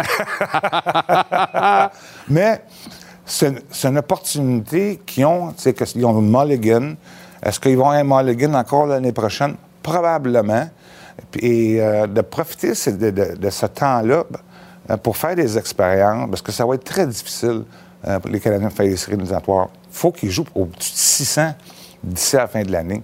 Puis au pas, pas plus non plus, parce que tu arrives, quand tu calcules 600 d'ici à la fin de l'année, mais à la période des, des transactions, au mois de mars, là, si tu veux ton, ton gérant là, t'aide ou t'améliore, là, il faut que tu sois dans le pitcher, Ben faut oui. que tu sois là. Si tu es 5-6 points en arrière, oublie ça, là, là tu vends. Oui, parce que tu l'as vécu, toi aussi, là, des fois où tu es dans le bubble, Marc t'aide pas, puis d'autres fois, tu es dans le même bubble, là, il t'aide. Ouais. Ça veut dire que lui, dans son évaluation, il dit cette année, ça sert à rien. On n'a pas le club. Cette année, ça sert, ça sert à quoi d'y aller? Ça a donné Vanek une année, puis Ouais. une autre année, ça n'a rien donné. Oui, et euh, euh, la plupart du temps, on était, on était là. Ouais. Il y a une année qu'on n'était pas là. Marc a fait, euh, dans son pouvoir, d'é- d'améliorer l'équipe parce qu'on était, dans, on était dans, les, dans, dans le portrait des séries éliminatoires.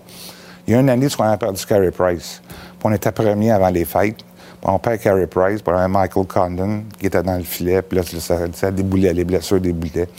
Puis là, on était, on était vendeurs. C'est là qu'on est allé chercher sur Philippe Dano. Ouais. Je vais te dire une chose. En- quand tu es vendeur, là, puis ça fait, euh, puis ça fait une couple d'années que tu es là comme coach, là, je vais te dire, je comptais dodo pour que la saison finisse. C'est long. Ah, parce que non, parce que tu donnes, tu donnes des- des joueurs, puis tu reçois des nouveaux joueurs, puis la saison est pratiquement finie. C'est dur de motiver les gars. Com- comparativement à l'année passée où le Canadien a fait un changement d'entraîneur, il y a eu un vent de fraîcheur qui est arrivé avec Martin. Ouais. Mais quand là, ça va faire deux, trois ans, là, tu sais, le, le refrain Ouais. là, il va changer un peu. Là.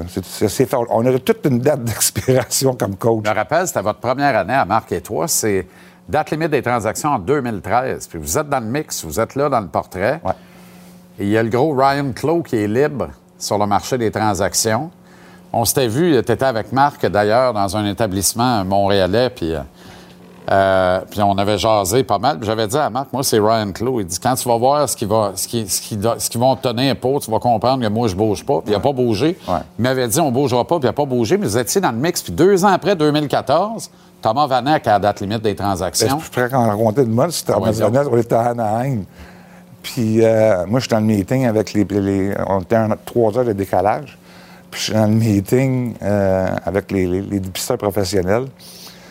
Puis Thomas Vanek, là, il n'est pas des discussions pantoute. Je m'en vais à l'aréna, je fais de la pratique. Pierre Gervais vient me voir, il m'amène sur le bord de la bande. Puis il dit, on vient de faire un échange. Je dis, ah oui, qui? On est excité un peu. Vanek, contre un deuxième choix. Oui. Puis un Suédois, là, je me souviens Oui. pas de son nom, un Oui. jeune qui n'a jamais joué. Là. Ouais.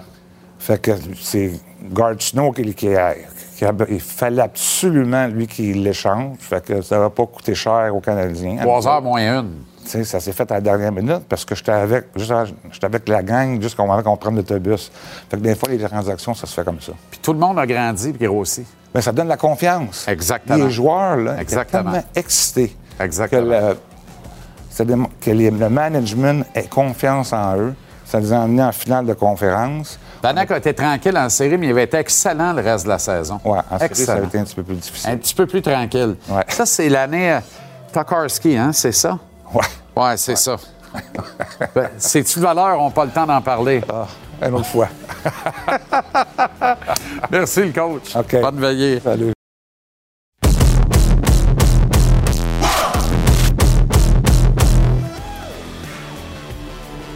Canadien Flames ce soir au Centre Bell. Marc-André Perrault est sur place. Pas de changement, pas d'agrément, ma peur. Exact, exact. Euh, c'est les mêmes trios qu'on a vus euh, en troisième période du match contre les Kings de Los Angeles. Euh, c'est assez tranquille le côté changement. Donc Kirby Doc qui retourne Kirby avec Caulfield et Suzuki. Kirby Doc. D'ailleurs, les trois ont sauté sur la glace euh, en sweatsuit aujourd'hui avec Edmondson et l'excellent Christian Dvorak. Euh, Savard Monahan, toujours rien de nouveau là, dans la mesure où Savard, on ne s'attend pas évidemment à le revoir cette semaine. Pour ce qui est de Monahan, se déplace toujours avec une botte de protection et lorsqu'il pourra euh, négocier avec la douleur, va revenir au jeu. C'est sa décision au moment où il sera prêt. Je veux absolument te parler de Matthew Phillips. Euh, c'est un phénomène. Va jouer son troisième match seulement dans la Ligue nationale. Il a 24 ans. C'est un choix de sixième ronde des Flames de Calgary. Mais surtout, il mesure 5 et 7 et pèse 140 livres. Pas de sens. Je t'ai euh, proposé un petit tableau pour te donner une idée là, des comparatifs avec Lane Hudson, qu'on euh, qu'on parle beaucoup en raison de sa petite taille, un espoir des Canadiens. gros encore en 5 fin et de 9, semaine. 148. Ouais. Absolument. Et, il va être bon en Titi. Un autre qui est pas pire, c'est Cole Caulfield. 5 et 7, 174. Lui a ajouté un petit peu de muscle. Pour te donner une idée, euh, Arbor Jackay, de l'autre côté, lui fait 6 et 4, 238 livres. Donc, quand Matthew Phillips, mettons, on s'en va frapper quelqu'un, c'est comme si tu ajoutais deux dumbbells de 50 livres puis que ça va frapper quelqu'un, ça fait plus mal. Pour te donner une idée, de euh, à quel point c'est une incongruité, Matthew Phillips, dans la Ligue nationale. Écoute bien ça. Depuis les débuts dans la Ligue nationale de hockey, il y a seulement sept joueurs qui pesaient moins de 140 livres, dont un certain Aurel Joliat. Ouais. Et dans ces sept-là, dans ces sept-là, le plus jeune, en fait, le plus jeune, c'était en 1931, Bruce Klein, qu'on salue, hein, natif de la région de Sherbrooke. OK. Et même selon certains sites, il est plus lourd que 140. Fait que, ça pour te dire que depuis les années 50, il n'y en a pas qui ont pesé 140 livres dans la Ligue nationale de hockey. Lui, il arrive, Ça, écoute, 140, je te le dis, là, quand j'ai de l'air d'un monstre à côté, c'est qu'il y a un problème. Ça n'a pas de bon sens. Euh, Martin Saint-Louis en a parlé en disant que c'est une évolution. Ça démontre justement que la Ligue a évolué, que c'est plus une affaire de gros garçons. C'est aussi la, la rapidité, des agilités. agilités. Euh, mais c'est quand même exceptionnel quand tu penses à ça, qu'il y a seulement sept joueurs dans l'histoire de la Ligue. Là, puis il y a des gars là-dedans, c'est des années 1800 qui sont nés, là, qui pesaient moins que Matthew Phillips. Donc ça va être intéressant à surveiller ce soir. Et pour euh, ceux qui aiment les statistiques, là, avec le temps des fêtes qui s'en viennent, qui s'en vient pour avoir l'air intelligent avec vos beaux-frères, Nathan Gerby, 5 et 4, le plus ça. petit de l'histoire. Ben oui, Nathan Gerby, écoute, là, comme les petits pots pour bébé Gerby. D'après moi, c'était son, Ben, quand même, son euh, d'avant-match. 430 quelques games dans la Ligue nationale, fait que c'est quand même pas Quand vilain même. de, de ce côté-là aussi. Oui, puis je jouais à Buffalo dans la tempête du siècle. là. Les, les Sabres l'avaient perdu dans la tempête. Oui, euh, bu- il y avait un pied de neige Je par-dessus la tête. sérieux. c'est beau. OK. Jonathan Huberdeau a fait une mise au point aujourd'hui. Ouais, ouais. Euh, écoute, Huberdo, ça, ça s'est replacé depuis, euh, tu sais, on se souvient, là, le- depuis l'épisode de, de l'imbroglio dans le domaine sanitaire avec Daryl Sutter qui, qui avait dit qu'il avait quitté un match pour euh, aller faire kéké. Euh, ça n'avait pas très bien passé. Par la suite, on a parlé de ça va pas nulle part. on l'a essayé partout, puis ça fonctionne pas. Ça s'est replacé, 8 points à ses 8 derniers matchs, mais tu vas l'entendre aujourd'hui dans son point de presse. On le sentait un peu agacé. Et je veux juste. Ouais. Il semblait agacé, tu vas l'entendre d'ailleurs, la preuve euh, visuelle et sonore. Et je lui ai parlé après, là, quand les caméras étaient fermées, puis j'ai dit Hey Joe, ça, va-tu? T'es-tu correct? Il dit Hey, Tout est beau, je suis bien de bonne humeur. Là, je si, ça a, si ça a eu l'air que j'étais grognon, c'est pas le cas, mais écoute bien. Non, c'est sûr que c'est pas euh, l'idéal. J'aurais aimé ça un meilleur début de saison, mais je pense que ça s'en va dans, la bonne direction. La plus grosse différence euh, entre ce que tu perçois de- des, des Panthers et des Flames jusqu'ici en tant qu'organisation, ce serait quoi? Je suis un peu tanné de parler des Panthers, mais euh, euh, non, c'est sûr que c'est un, c'est un autre euh, système. Un Mais peu par rapport à entre comment les tu deux. te sens, je veux dire, sans parler des autres pour Euh, je me sens. Non, mais je me sens bien, je pense. que c'est- C'est c'est un ajustement. Puis comme, comme j'ai dit depuis le début de la saison, c'est euh, c'est un ajustement, mais c'est comme je dis, ça s'en va dans, dans la bonne direction. Quand, quand il dit ça de même, là, ne lui c'est parlez clair. plus des panthères. Non, non, c'est ça. Quand il dit ça de même, c'est clair. C'est aussi le retour Non, non, de. Tyler Toffoli, hein, qui, a, qui a pris le repas avec Jake Evans, puis tout ça. Là. Ben, de la oui. camaraderie. Mais Il n'y a pas eu de relance. Hey, je voulais juste te montrer. euh, com- Comprenez-moi bien. J'ai 40 ans et quand je dessine, c'est encore des bonhommes là? allumettes. Mon fils de 4 ans dessine mieux. Mais officiellement, c'est le ça? euh, bobblehead de Joel Edmondson. Es-tu fou? Mais je trouve qu'il ressemble un petit peu plus à un genre de mix de Josh Anderson. On avait Paul Byron aussi en Ben oui, régie. c'est la bête à Paul Biron. Euh, un hurlu-berlu qui... qui ouais, Mais bon, voilà, c'est la soirée bobblehead. C'est le bobblehead de Joel Edmondson. Brasse-les pas trop, tu vas y ça faire dit mal ça au en parlant de Pierre Lindley, qu'on salue? Oui, oui, on salue Pierre Lindley, oui, bien sûr. Oui, comme tous les jours. OK, Mapper, excellente soirée. Bon match. Ouais, salut tout le monde. Salut. Bye-bye. Ce segment vous est présenté par Mise au jeu plus. Parie sur un seul événement. Partage la victoire. Gage-tu est propulsé par Mise au jeu plus de l'Auto-Québec? Va au miseaujeu.com. Trouve l'éventail de tous les paris. Tu peux parier dans le cours des matchs et faire des paris uniques maintenant. Miseaujeu.com pour l'offre complète des paris.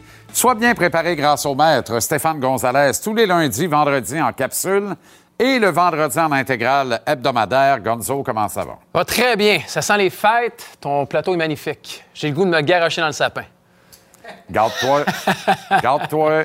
Ah, peut-être que tu vas être obligé de partir avec. C'est sûr, c'est sûr. Flames canadiens ce soir, premier de quatre matchs en six soirs pour Montréal. Ouais, grosse semaine pour le Canadien de Montréal. Je suis curieux de voir comment euh, le Canadien va réagir suite au match de samedi. C'est une équipe qui a le potentiel de, de pouvoir jouer le genre de même match que les Kings ont joué.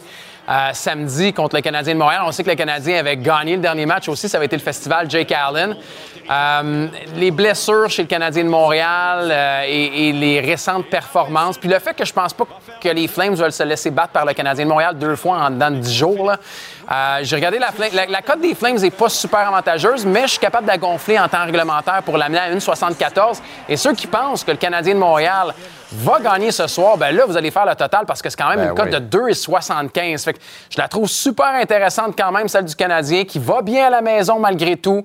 Reste que euh, je vais y aller, moi, avec les Flames de la réglementaire ce soir. NFL Patriots Cards. Un grand cru. Ouais, pas tant, non. Ouais.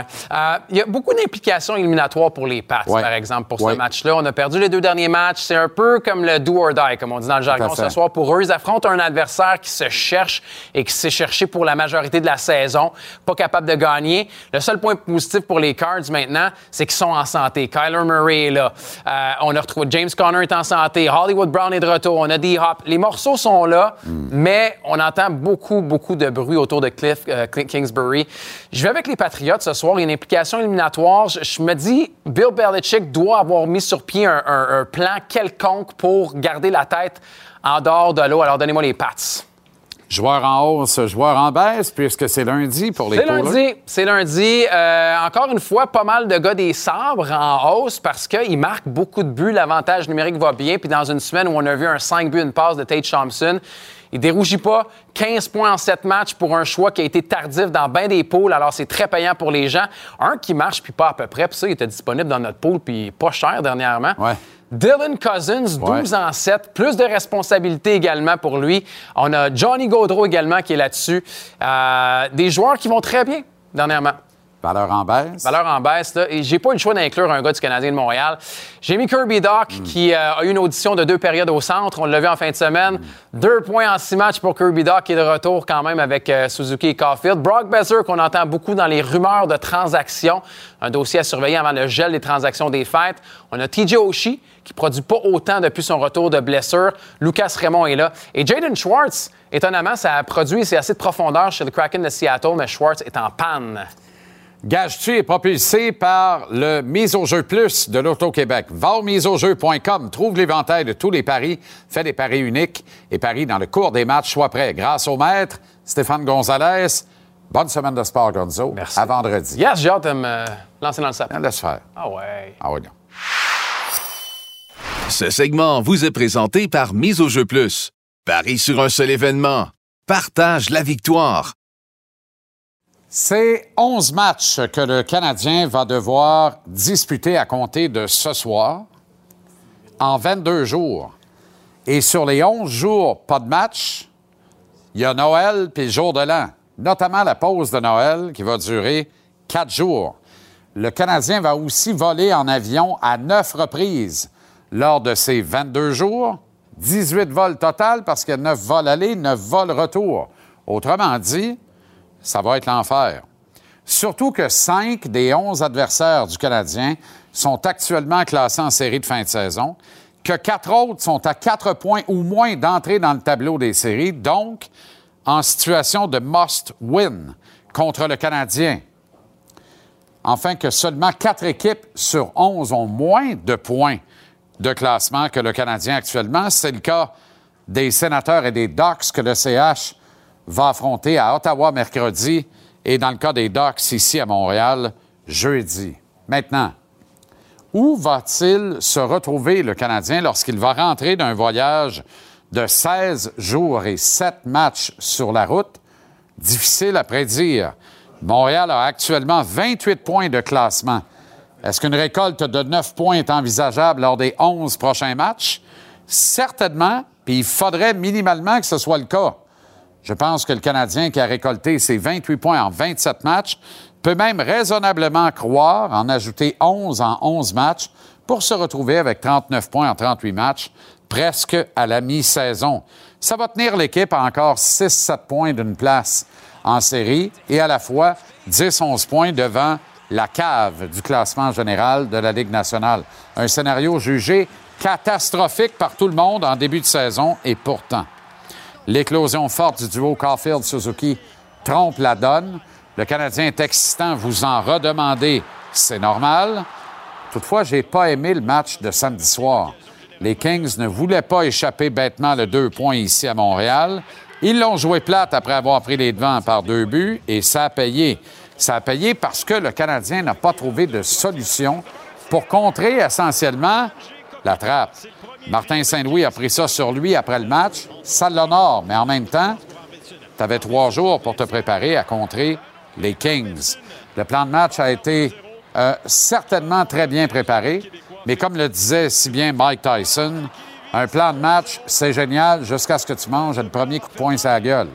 Le Canadien a mangé les deux premiers coups de poing sur la gueule samedi soir, ne s'en est remis que très tard en troisième, trop peu, trop tard, en fait.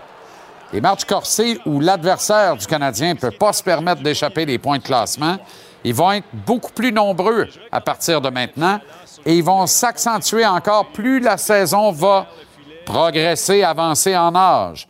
Ça va pousser les jeunes joueurs de l'équipe dans leur retranchement, les forcer à trouver des solutions. Ça va forcer les coachs aux ajustements.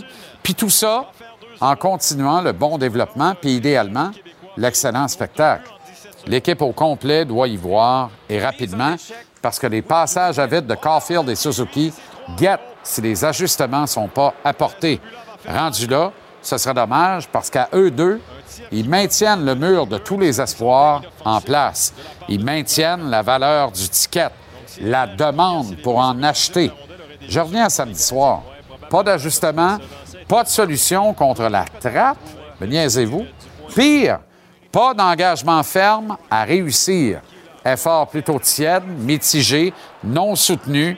Des kids BA devant la trappe des Kings en disant Qu'est-ce que c'est ça? C'est pas comme ça qu'on joue au hockey, monsieur. Meilleur outil de mesure de ça, le nombre affolant de batailles perdues à un contre un. Tu gagneras pas de match de hockey avec régularité si ton club n'est pas engagé à se battre et perd autant de petits duels tout au long d'une rencontre. Puis ça, ça se corrige pas au tableau. Ça se corrige dans le slip coquille ou en dessous de l'épaulette côté gauche.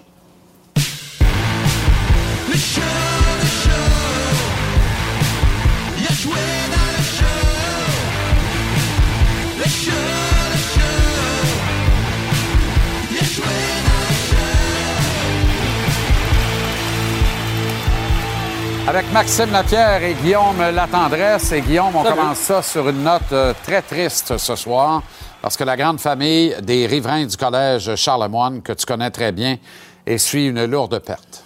Oui, exactement. Un jeune euh, qu'on a eu la chance d'avoir avec les riverains là, euh, durant quelques temps. Donc, c'est juste euh, prendre le temps de, de- d'envoyer sin- nos sincères condoléances, de toutes nos pensées à la famille, puis du jeune Francis Desrochers, du Rocher qu'on a entendu, justement, la nouvelle. ça pas, honnêtement, je- j'ai pas de mots, puis ça me fait capoter d'une une histoire comme ça. Puis, j'envoie mes, mes pensées, puis nos sincères condoléances à la famille, puis tous les, euh, les gens qui ont, qui ont gravité autour de ce jeune-là. là. C'est un kid exceptionnel, honnêtement. Bon à l'école, euh, souriant. euh, c'est le, kid, le kid parfait, puis ça, ça- ça me bouleverse complètement. Un espoir des voltigeurs de Drummondville. Sincères condoléances donc à la famille de Francis Durocher. OK. Kirby Doc euh, est allé au centre. On juste prévisible.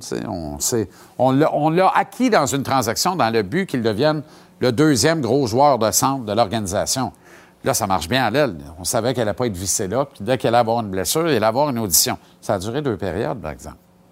Ouais, ça a duré deux périodes. Moi, j'ai pas de problème à ce qu'on euh, qu'on le laissait, puis qu'on se rende compte peut-être que justement, euh, de un, peut-être que lui est pas prêt à être au centre, puis il faut laisser le temps de, s'adapter puis de devenir un joueur plus complet dans la nationale avant de le faire. Puis deux, ça démontre aussi peut-être qu'on n'a pas eu le choix de mettre lui parce qu'on manque de profondeur à cette position-là. Donc, on a pris le meilleur trio qu'on a depuis quelques temps. On l'a démantelé en mettant Dak, qui est notre allié, qui fonctionne très bien avec Suzuki Carfield, parce que justement, peut-être en bas, avec les blessures qu'on a, ben, on se retrouve qu'on est mince un petit peu.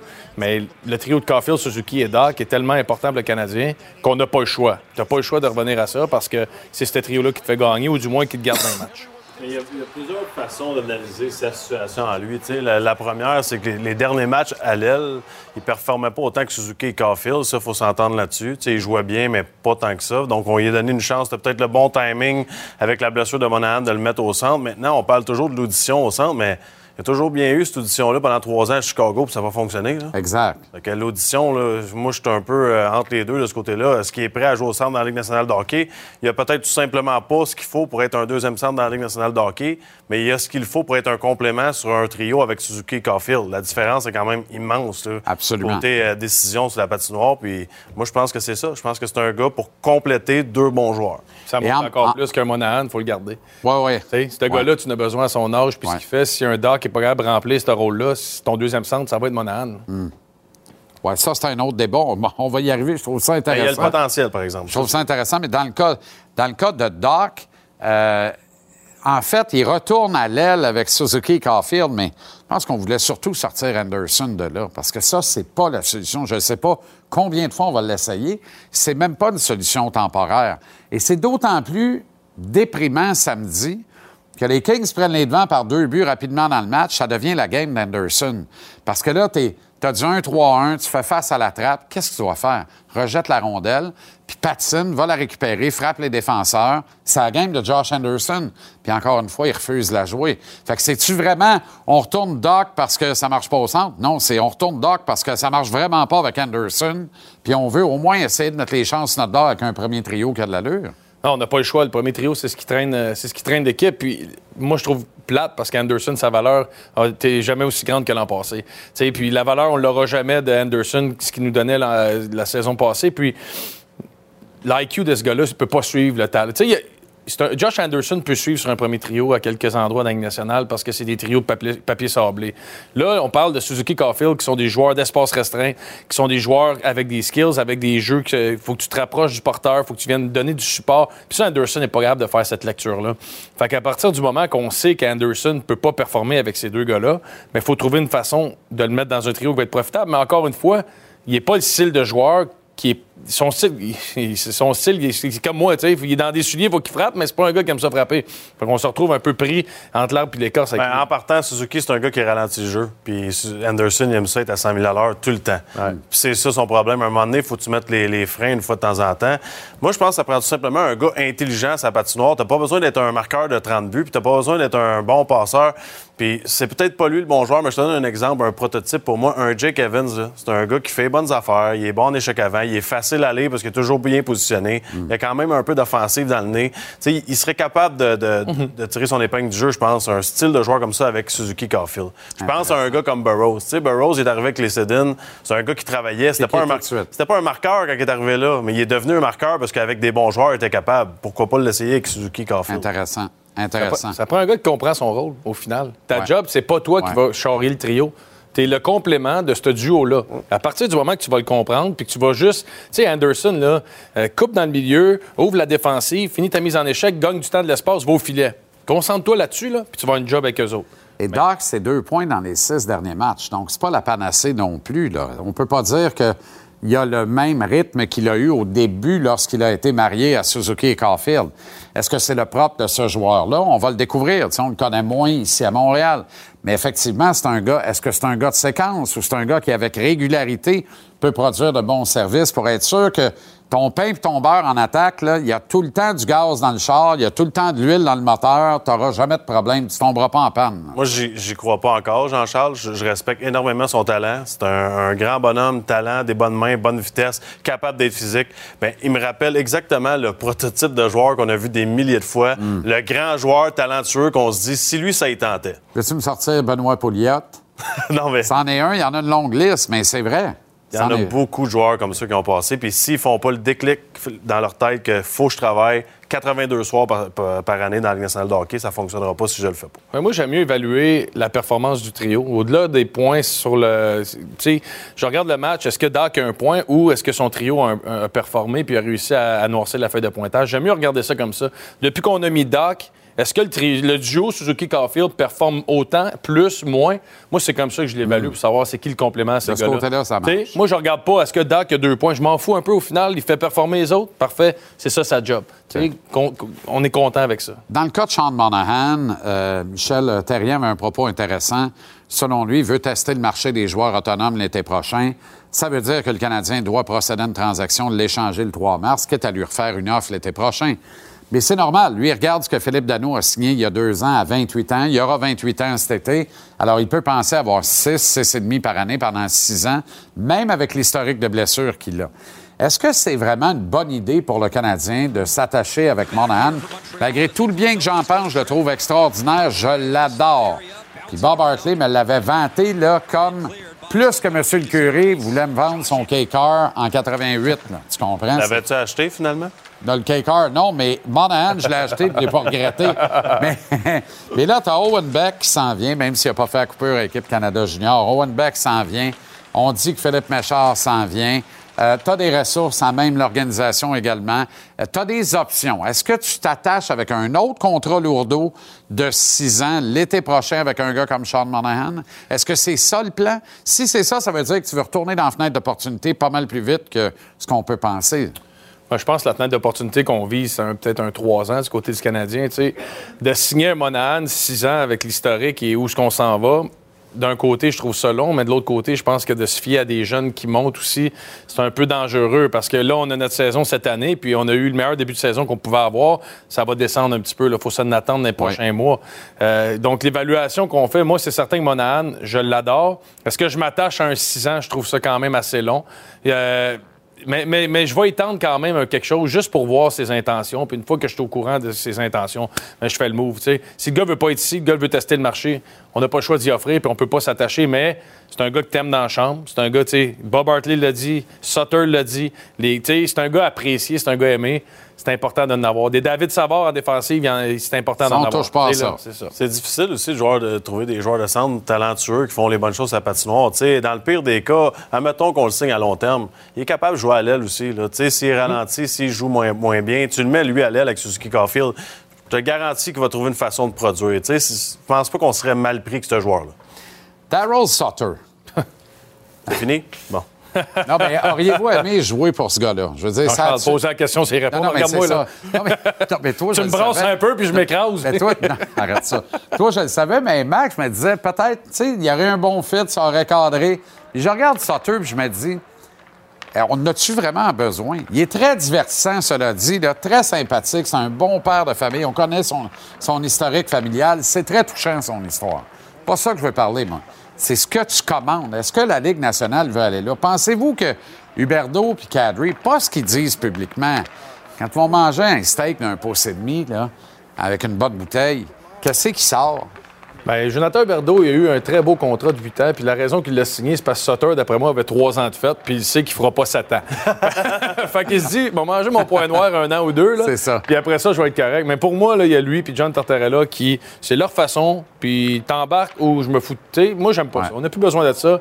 Puis la Ligue nationale, c'est de vendre des joueurs vedettes, c'est de vendre des Johnny Gaudreau, c'est de vendre des Ketchuk, c'est de vendre des Huberdeau. C'est ça qu'on veut vendre, c'est pas de vendre Sutter. Donc pour moi, il y a assez de bons coachs qu'on peut peut-être avoir une petite transition vers de la jeunesse. Je suis d'accord euh, d'accord avec Guillaume, puis je comprends sa frustration. Parce que Sutter non plus, il t'aime pas, puis il te connaît même pas.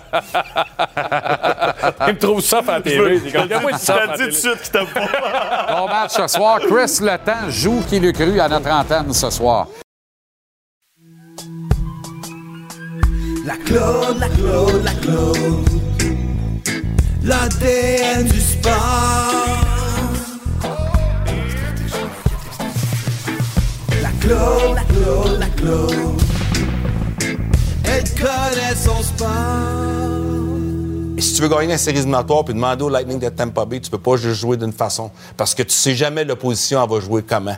Tu veux gagner quatre séries au hockey, là, ben, t'es mieux d'être prête à les battre de toutes les façons. Parce que tu peux gagner la première ronde super facile. La deuxième ronde, ça peut être plus difficile. La troisième ronde, tu vas pogner le mur parce que le, le match-up, comme on dit pas moi, et souvenez-vous, je vais finir avec ça, Vegas contre le Canadien.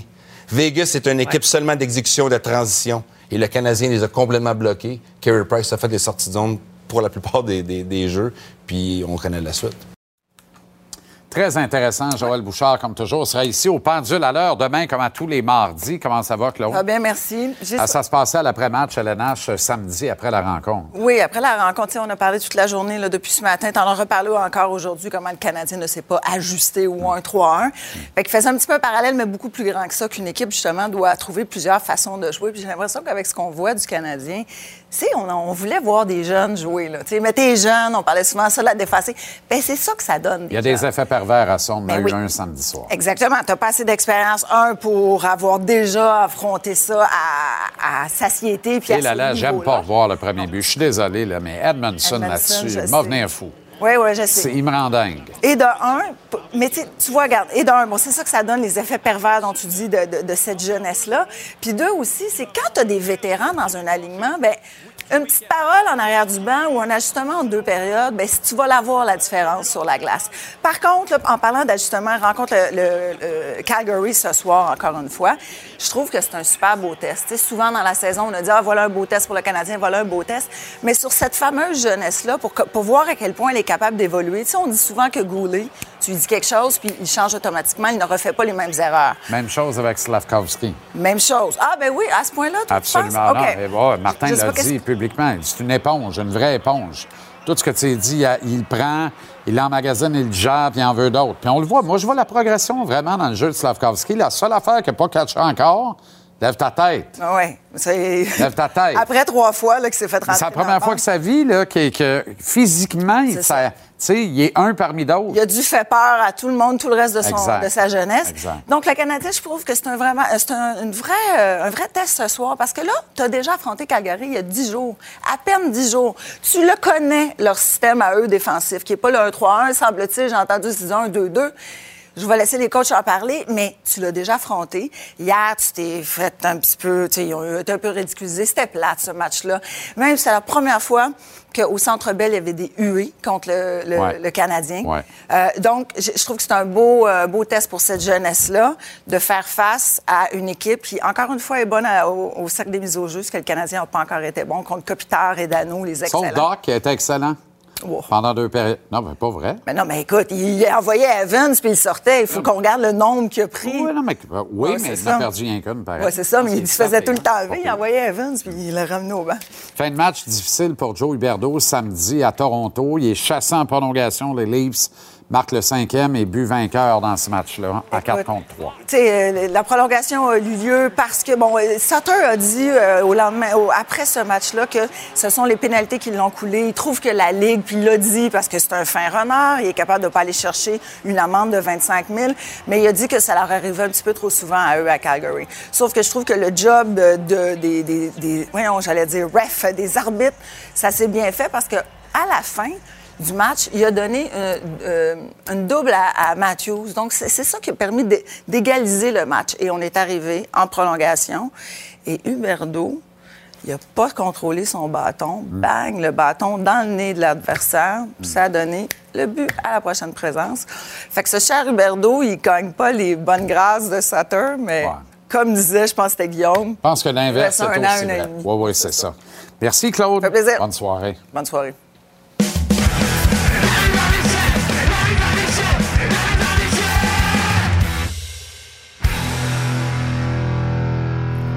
La mise en échec avec Renaud Lavoie qui est à la réunion des gouverneurs de la Ligue nationale de hockey à Val d'Or pour faire changement. C'est formidable. Quel temps fait-il Oui, à Val d'Or. Renaud? Il fait. Écoute, c'est extraordinaire la température en Floride présentement. À tous les jours, c'est autour de 27-28 degrés. Euh, c'est exceptionnel ce qu'on est en train de vivre ici dans le sud de la Floride. C'est de même depuis des semaines en passant. Là. Donc, euh, tu- les gens qui voyagent en Floride savent des fois qu'à cette période-ci de l'année, ça peut être du 16, 17, 18 aussi, mais ce n'est pas le cas. Avant de parler de l'éléphant dans la pièce, parlons de Gary Bettman, euh, qui s'est adressé euh, aux médias à 5 heures tantôt. Ça a duré 4 minutes 27 secondes, me dit-on. C'était assez court, merci. Oui, ça a été court parce que dans le fond, aujourd'hui, les do- dossiers étaient quand même assez limités. Euh, Jean-Charles, c'était beaucoup plus un peu de la poutine euh, que d'autres choses. On n'a pas vraiment parlé des vraies choses. Ça va être beaucoup plus demain qu'on va le faire, entre autres. Parler de la vente des sénateurs d'Ottawa, parler euh, du plafond salarial, va-t-il augmenter ou non de façon considérable l'an prochain. Présentement, on a parlé à Bill Daly justement après le, le point de presse du commissaire Bettman qui nous a dit on s'attend pas à des grosses projections, euh, excuse-moi, à des gros changements dans nos projections euh, qu'on a faites il y a six semaines. Donc, il ne faut pas s'attendre nécessairement à ce que le plafond augmente de façon substantielle la saison prochaine. On va avoir le temps d'en parler demain, mais si tu veux, là, les, les vraies affaires, c'est demain qu'on en parle, Jean-Charles. OK. L'éléphant dans la pièce, et tu l'as abordé, là, c'est la vente des sénateurs d'Ottawa. On sait que c'est dans l'air, Renaud. On sait que Michael Andlauer mène le processus, que ça se poursuit, que plusieurs groupes se montrent vivement intéressés à signer les engagements Oui, requis pour mettre le nez dans la moutarde, regarder l'ensemble de la documentation et le cas échéant, est-ce qu'on ira aux enchères? Je ne sais pas. C'est ce qu'on voudrait certainement du côté des héritières euh, Melnick.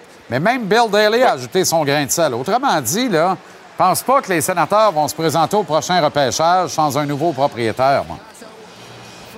Ça, c'est sûr que non. Prochain repêchage, il va y avoir un nouveau propriétaire. D'ailleurs, ce qui circule ici comme information, c'est que on aimerait que le processus se termine au début de 2023. Est-ce que c'est en janvier, février? Parce qu'il ne faut pas oublier une chose. C'est pas seulement une équipe de hockey qu'on achète. Tu dois aussi régler un dossier majeur, celui du prochain amphithéâtre qui va être construit sur les plaines Le Breton à Ottawa. Si ce dossier-là se règle avec la commission euh, de la capitale nationale, bien, ça veut dire que la valeur de la franchise va augmenter aussi. C'est plus d'argent dans les poches de la famille Melnick, qui a acheté ça, euh, les sénateurs, à 100 millions. On va vendre ça probablement autour des 6, 700, 800 millions. Absolument. Imagine le profit qu'on va faire là-dessus. Bon, l'éléphant dans la pièce. Michael Endlauer, il est aussi actionnaire des Canadiens de Montréal. On lit souvent à 20% Jean-Charles. Moi, ce qu'on m'a- dit, c'est que c'est faux.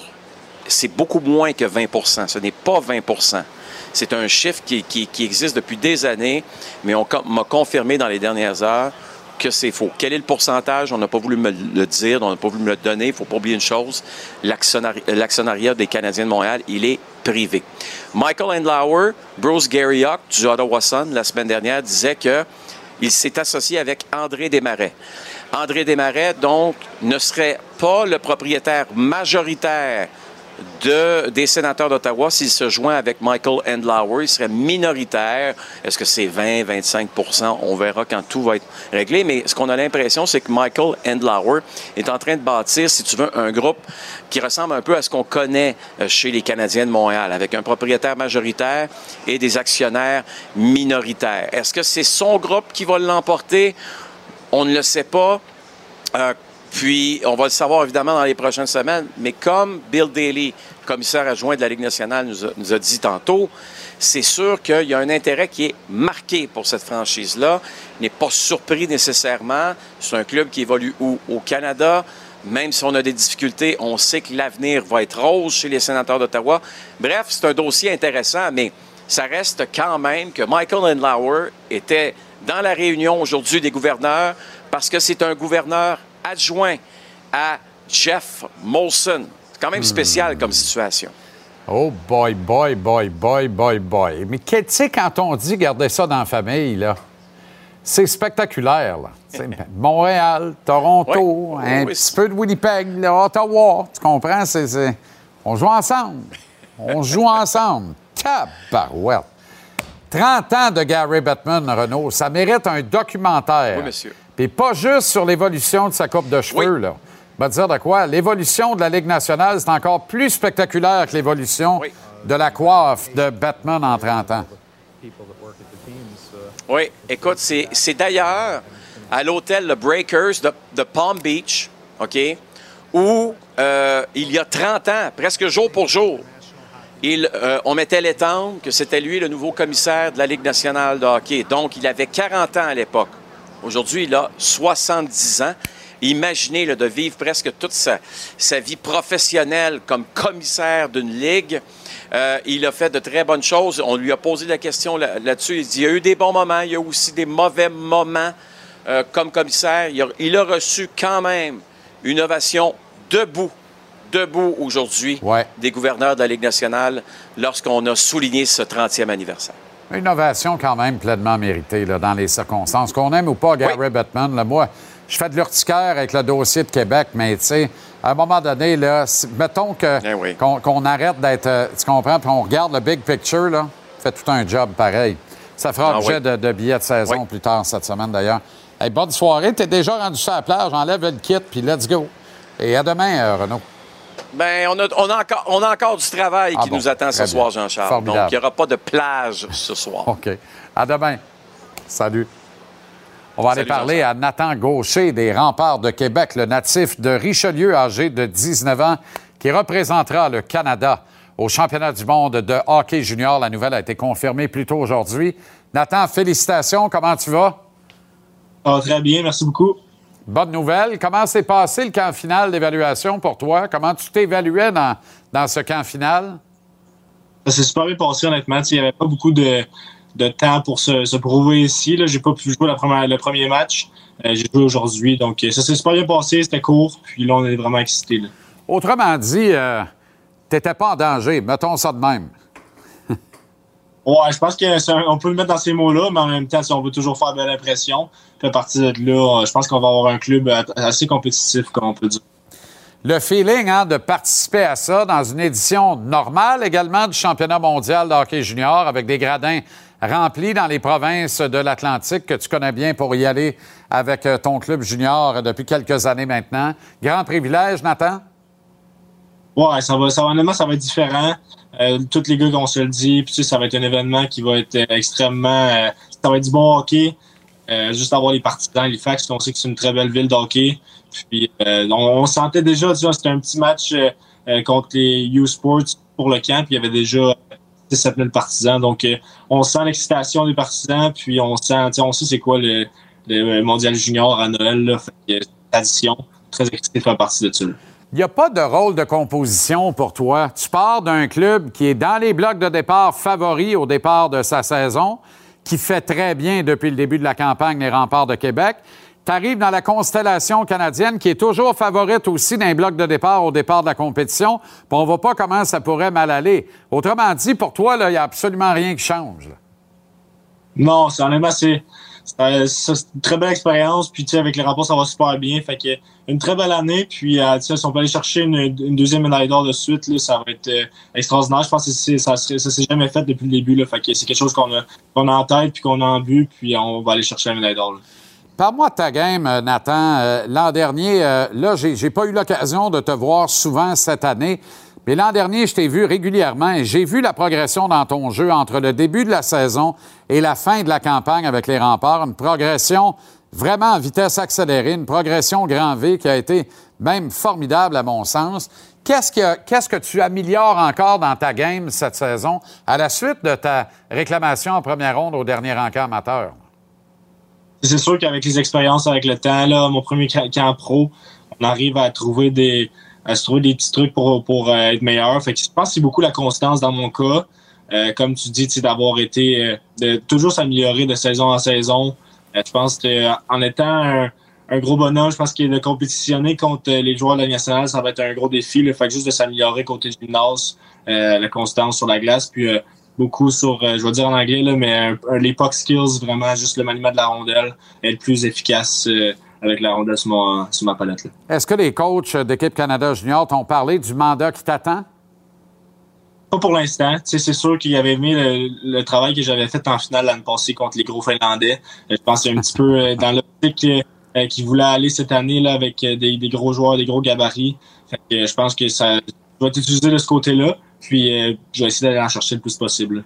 L'équipe étant maintenant complète, c'est votre premier repas d'équipe, votre premier team meal dans les prochaines minutes. Merci bien gros d'avoir pris le temps pour nous, Nathan Gaucher.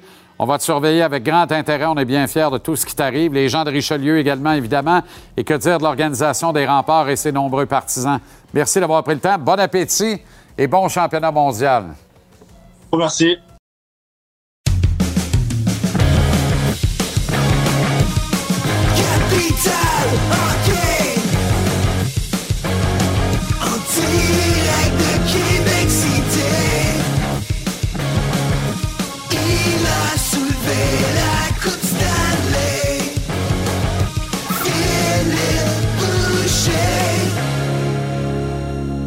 Salut le grand fil. Ça va? Pas pire, mais on en a parlé tantôt avec euh, Guillaume Ouais. parce que la grande famille des riverains du Collège Charlemagne est affectée, mais la grande et belle famille des voltigeurs de Drummondville aussi avec le décès du jeune Francis Durocher, qui est un espoir de votre Good. organisation, défenseur des riverains, euh, sur qui vous comptiez quelque part pour l'avenir et qui euh, est décédé des suites de la leucémie. Ben, je l'ai appris de Jean-Sébastien Perron, qu'on voit sur la photo ici, notre dépisteur-chef, qui était vraiment fier de l'avoir sélectionné il y a quelques années. Je l'ai appris deux minutes avant d'être en avec toi vendredi passé, puis j'en croyais pas mes oreilles, j'ai de la misère à le croire encore. toutes mes sympathies à la famille, à ses amis, ses proches, ses anciens coéquipiers, puis... euh, c'est vraiment triste de voir ça. Il avait joué avec nous l'année passée six matchs. Il était écrit en crayon très foncé sur notre line-up cette année. euh, On aurait aimé ça qu'il joue avec nous, mais malheureusement, la vie en a voulu euh, autrement pour lui. Fait que, encore là, mes sympathies à toute la famille et ses amis. Et c'est allé très vite, hein?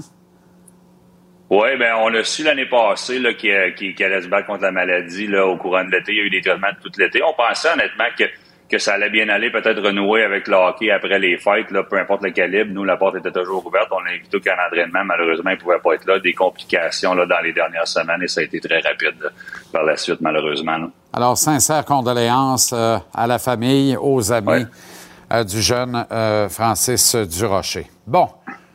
Tu nous avais dit, Phil, quand on revient d'un long voyage, c'est toujours un petit peu plus compliqué, même si on a eu trois, quatre Ouais. jours chez le Canadien pour se remettre d'aplomb, se mettre d'équerre, se préparer pour le match de samedi soir contre les Kings. Dans les faits, ça a été 40 minutes abominables.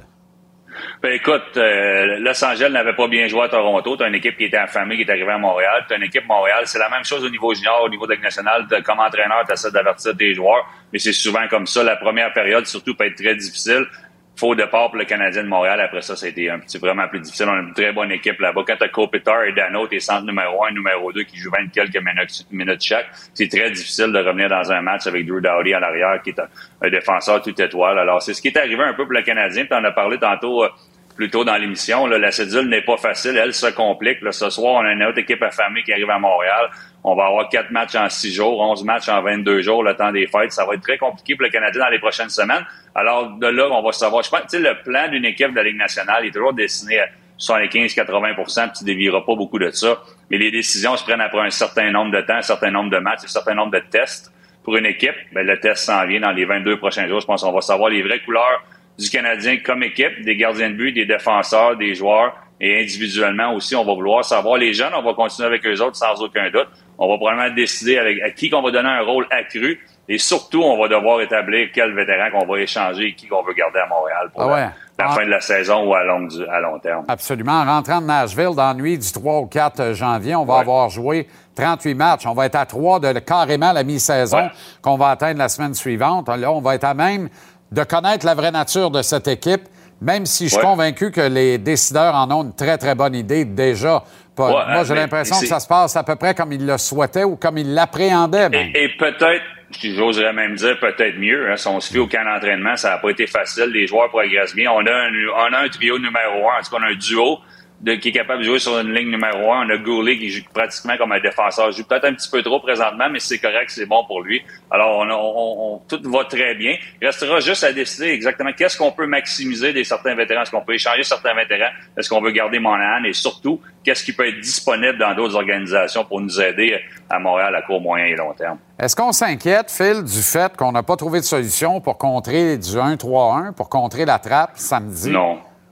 Non, je pense pas. Moi, je, je, je t'amène plus à un match là, pas facile, une équipe affamée, une très bonne équipe. Les Kings de Los Angeles ont une très bonne équipe, une équipe expérimentée. On était, c'était un match un peu plus difficile pour nous autres. Puis on regarde peut-être pas le, le classement du côté du Canadien, mais on regarde assurément la cédule. Les, les gars sont peut-être essoufflés un petit peu, surtout quand ils regardent ce qui s'en vient devant eux. Sortie décevante, néanmoins, pour un gars comme Josh Anderson, qui retrouve Nick Suzuki, Cole Caulfield dans un match exactement pour lui contre les Kings. Pas de pantoute. Ouais.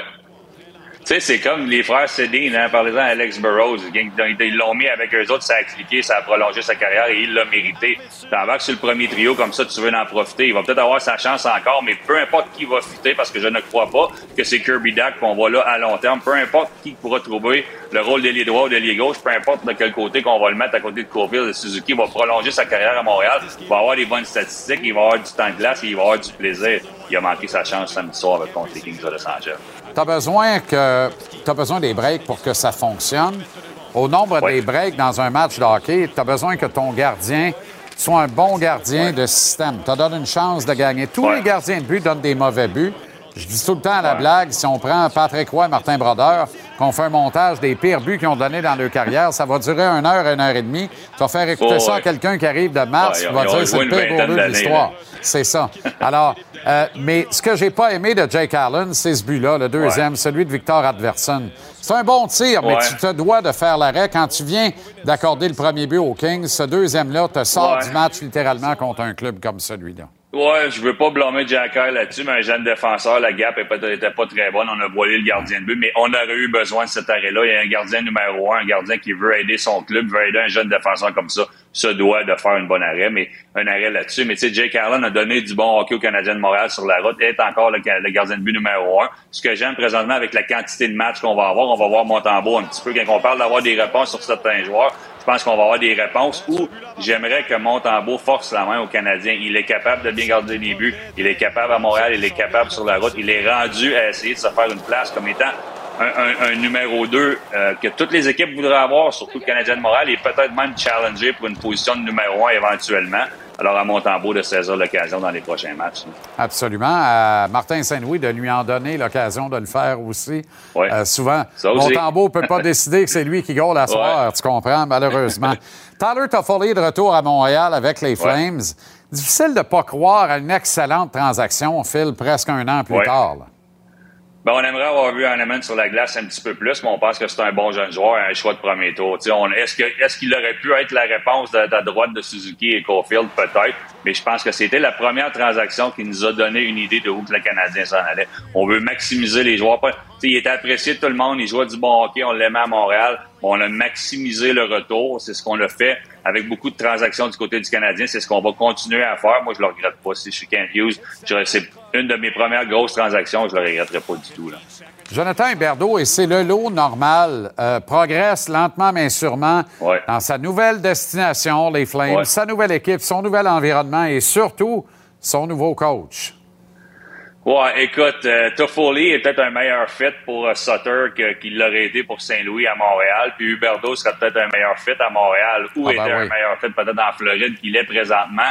Mais tu sais, c'est aussi à l'entraîneur de s'habituer à ses joueurs. Il va être là très longtemps. Il est un joueur de l'élite. Il est un très bon joueur. Il n'a pas le début de saison qu'il veut. L'équipe n'a pas le début de saison qu'il veut. C'est nouveau pour Cadre aussi. Mais je pense que l'entraîneur va devoir s'habituer à lui. On est capable d'y trouver un joueur de centre. On est capable de trouver un duo qui va fonctionner pour lui. On est capable de l'utiliser en avantage numérique. Huberdo va faire tous les efforts. Moi, j'ai pensé qu'une fois là, que les, cérémonies, les choses d'usage étaient faites, Huberdo est allé euh, en Floride et puis Ketchuk est revenu à Calgary. Je pensais qu'on allait voir un nouveau euh, Huberdo, mais je pense que bien, bientôt ça va se placer, mais pas toujours regarder le joueur dans ces situations-là. L'entraîneur a à s'ajuster et Sutter devra s'ajuster à Jonathan Huberdo. Il y a deux, euh, deux, euh, deux semaines à peine, euh, Phil, Christopher Le Temps euh, faisait un deuxième AVC en quelques années seulement. Ouais. Samedi, il revenait au jeu. il jouait deux minutes et le joueur le plus utilisé. Et il joue à notre antenne dans, dans trois minutes et quart contre les Stars de C'est quoi, c'est quoi un joueur de hockey? C'est quoi un champion? C'est Christopher Le Temps. Tu veux jouer, tu veux être là. Puis ils l'ont retenu. Là, il aurait voulu jouer bien avant ça. Une fois que le médecin il a dit tu peux jouer, qu'est-ce qu'il a fait? Il a dit 27 minutes, 7 mises en échec, 3 tirs bloqués dans une victoire des Penguins de Pittsburgh. C'est ça. Christopher Le Temps vit pour jouer au hockey. Il est sur la glace. Il veut être là. Il veut le faire la différence. Personne ne peut le retenir. Chapeau parce que je pensais pas qu'on voyait ça là, dans qui allait revenir aussi rapidement que ça. Puis ça va faire du bien aux Penguins de Pittsburgh parce qu'il il fait partie, on parle beaucoup de Crosby, là, mais c'est le leader de la brigade défensive des, des Penguins de Pittsburgh. C'est encore un des meilleurs défenseurs de la Ligue présentement. là. Quatre gars du Q avec la sélection finale d'équipe Canada Ouais. Junior. Nathan Gaucher, Tyson Hines, Joshua Roy et Zach Dean des Olympiques Ouais. de Gatineau. L'espoir du Canadien, Owen Beck, est retranché. Mais l'espoir du Canadien, Joshua Roy, va être là. Oui, oui, quel chic type en passant, Nathan Gaucher. Là, euh, Oui. J'ai eu le plaisir de le rencontrer en dehors de la glace à Québec à quelques reprises avec son père. Bravo à Gaucher, Roy, Dean et Hines. On aimerait toujours voir plus de Québécois dans l'alignement, mais je pense que Joshua Roy va avoir un rôle très important, surtout en avantage numérique. Alors à suivre, bien hâte de voir ça dans le temps des fêtes. Merci, Phil. Bonne soirée, bon match et à demain. Merci, à demain. Voilà, comme on a vu, votre lundi ici à JC dans quelques instants. Vous le voyez, les Stars de Dallas contre les Penguins de Pittsburgh suivra l'après-match avec Dave et Ellie. Téléchargez l'application Cube pour reprendre JC où vous voulez, quand vous voulez. L'émission est mise en ligne tous les soirs vers 19h30 sans les interruptions. Merci à une équipe extraordinaire en régie sur le plateau. Nous ne serions rien sans vous. À demain.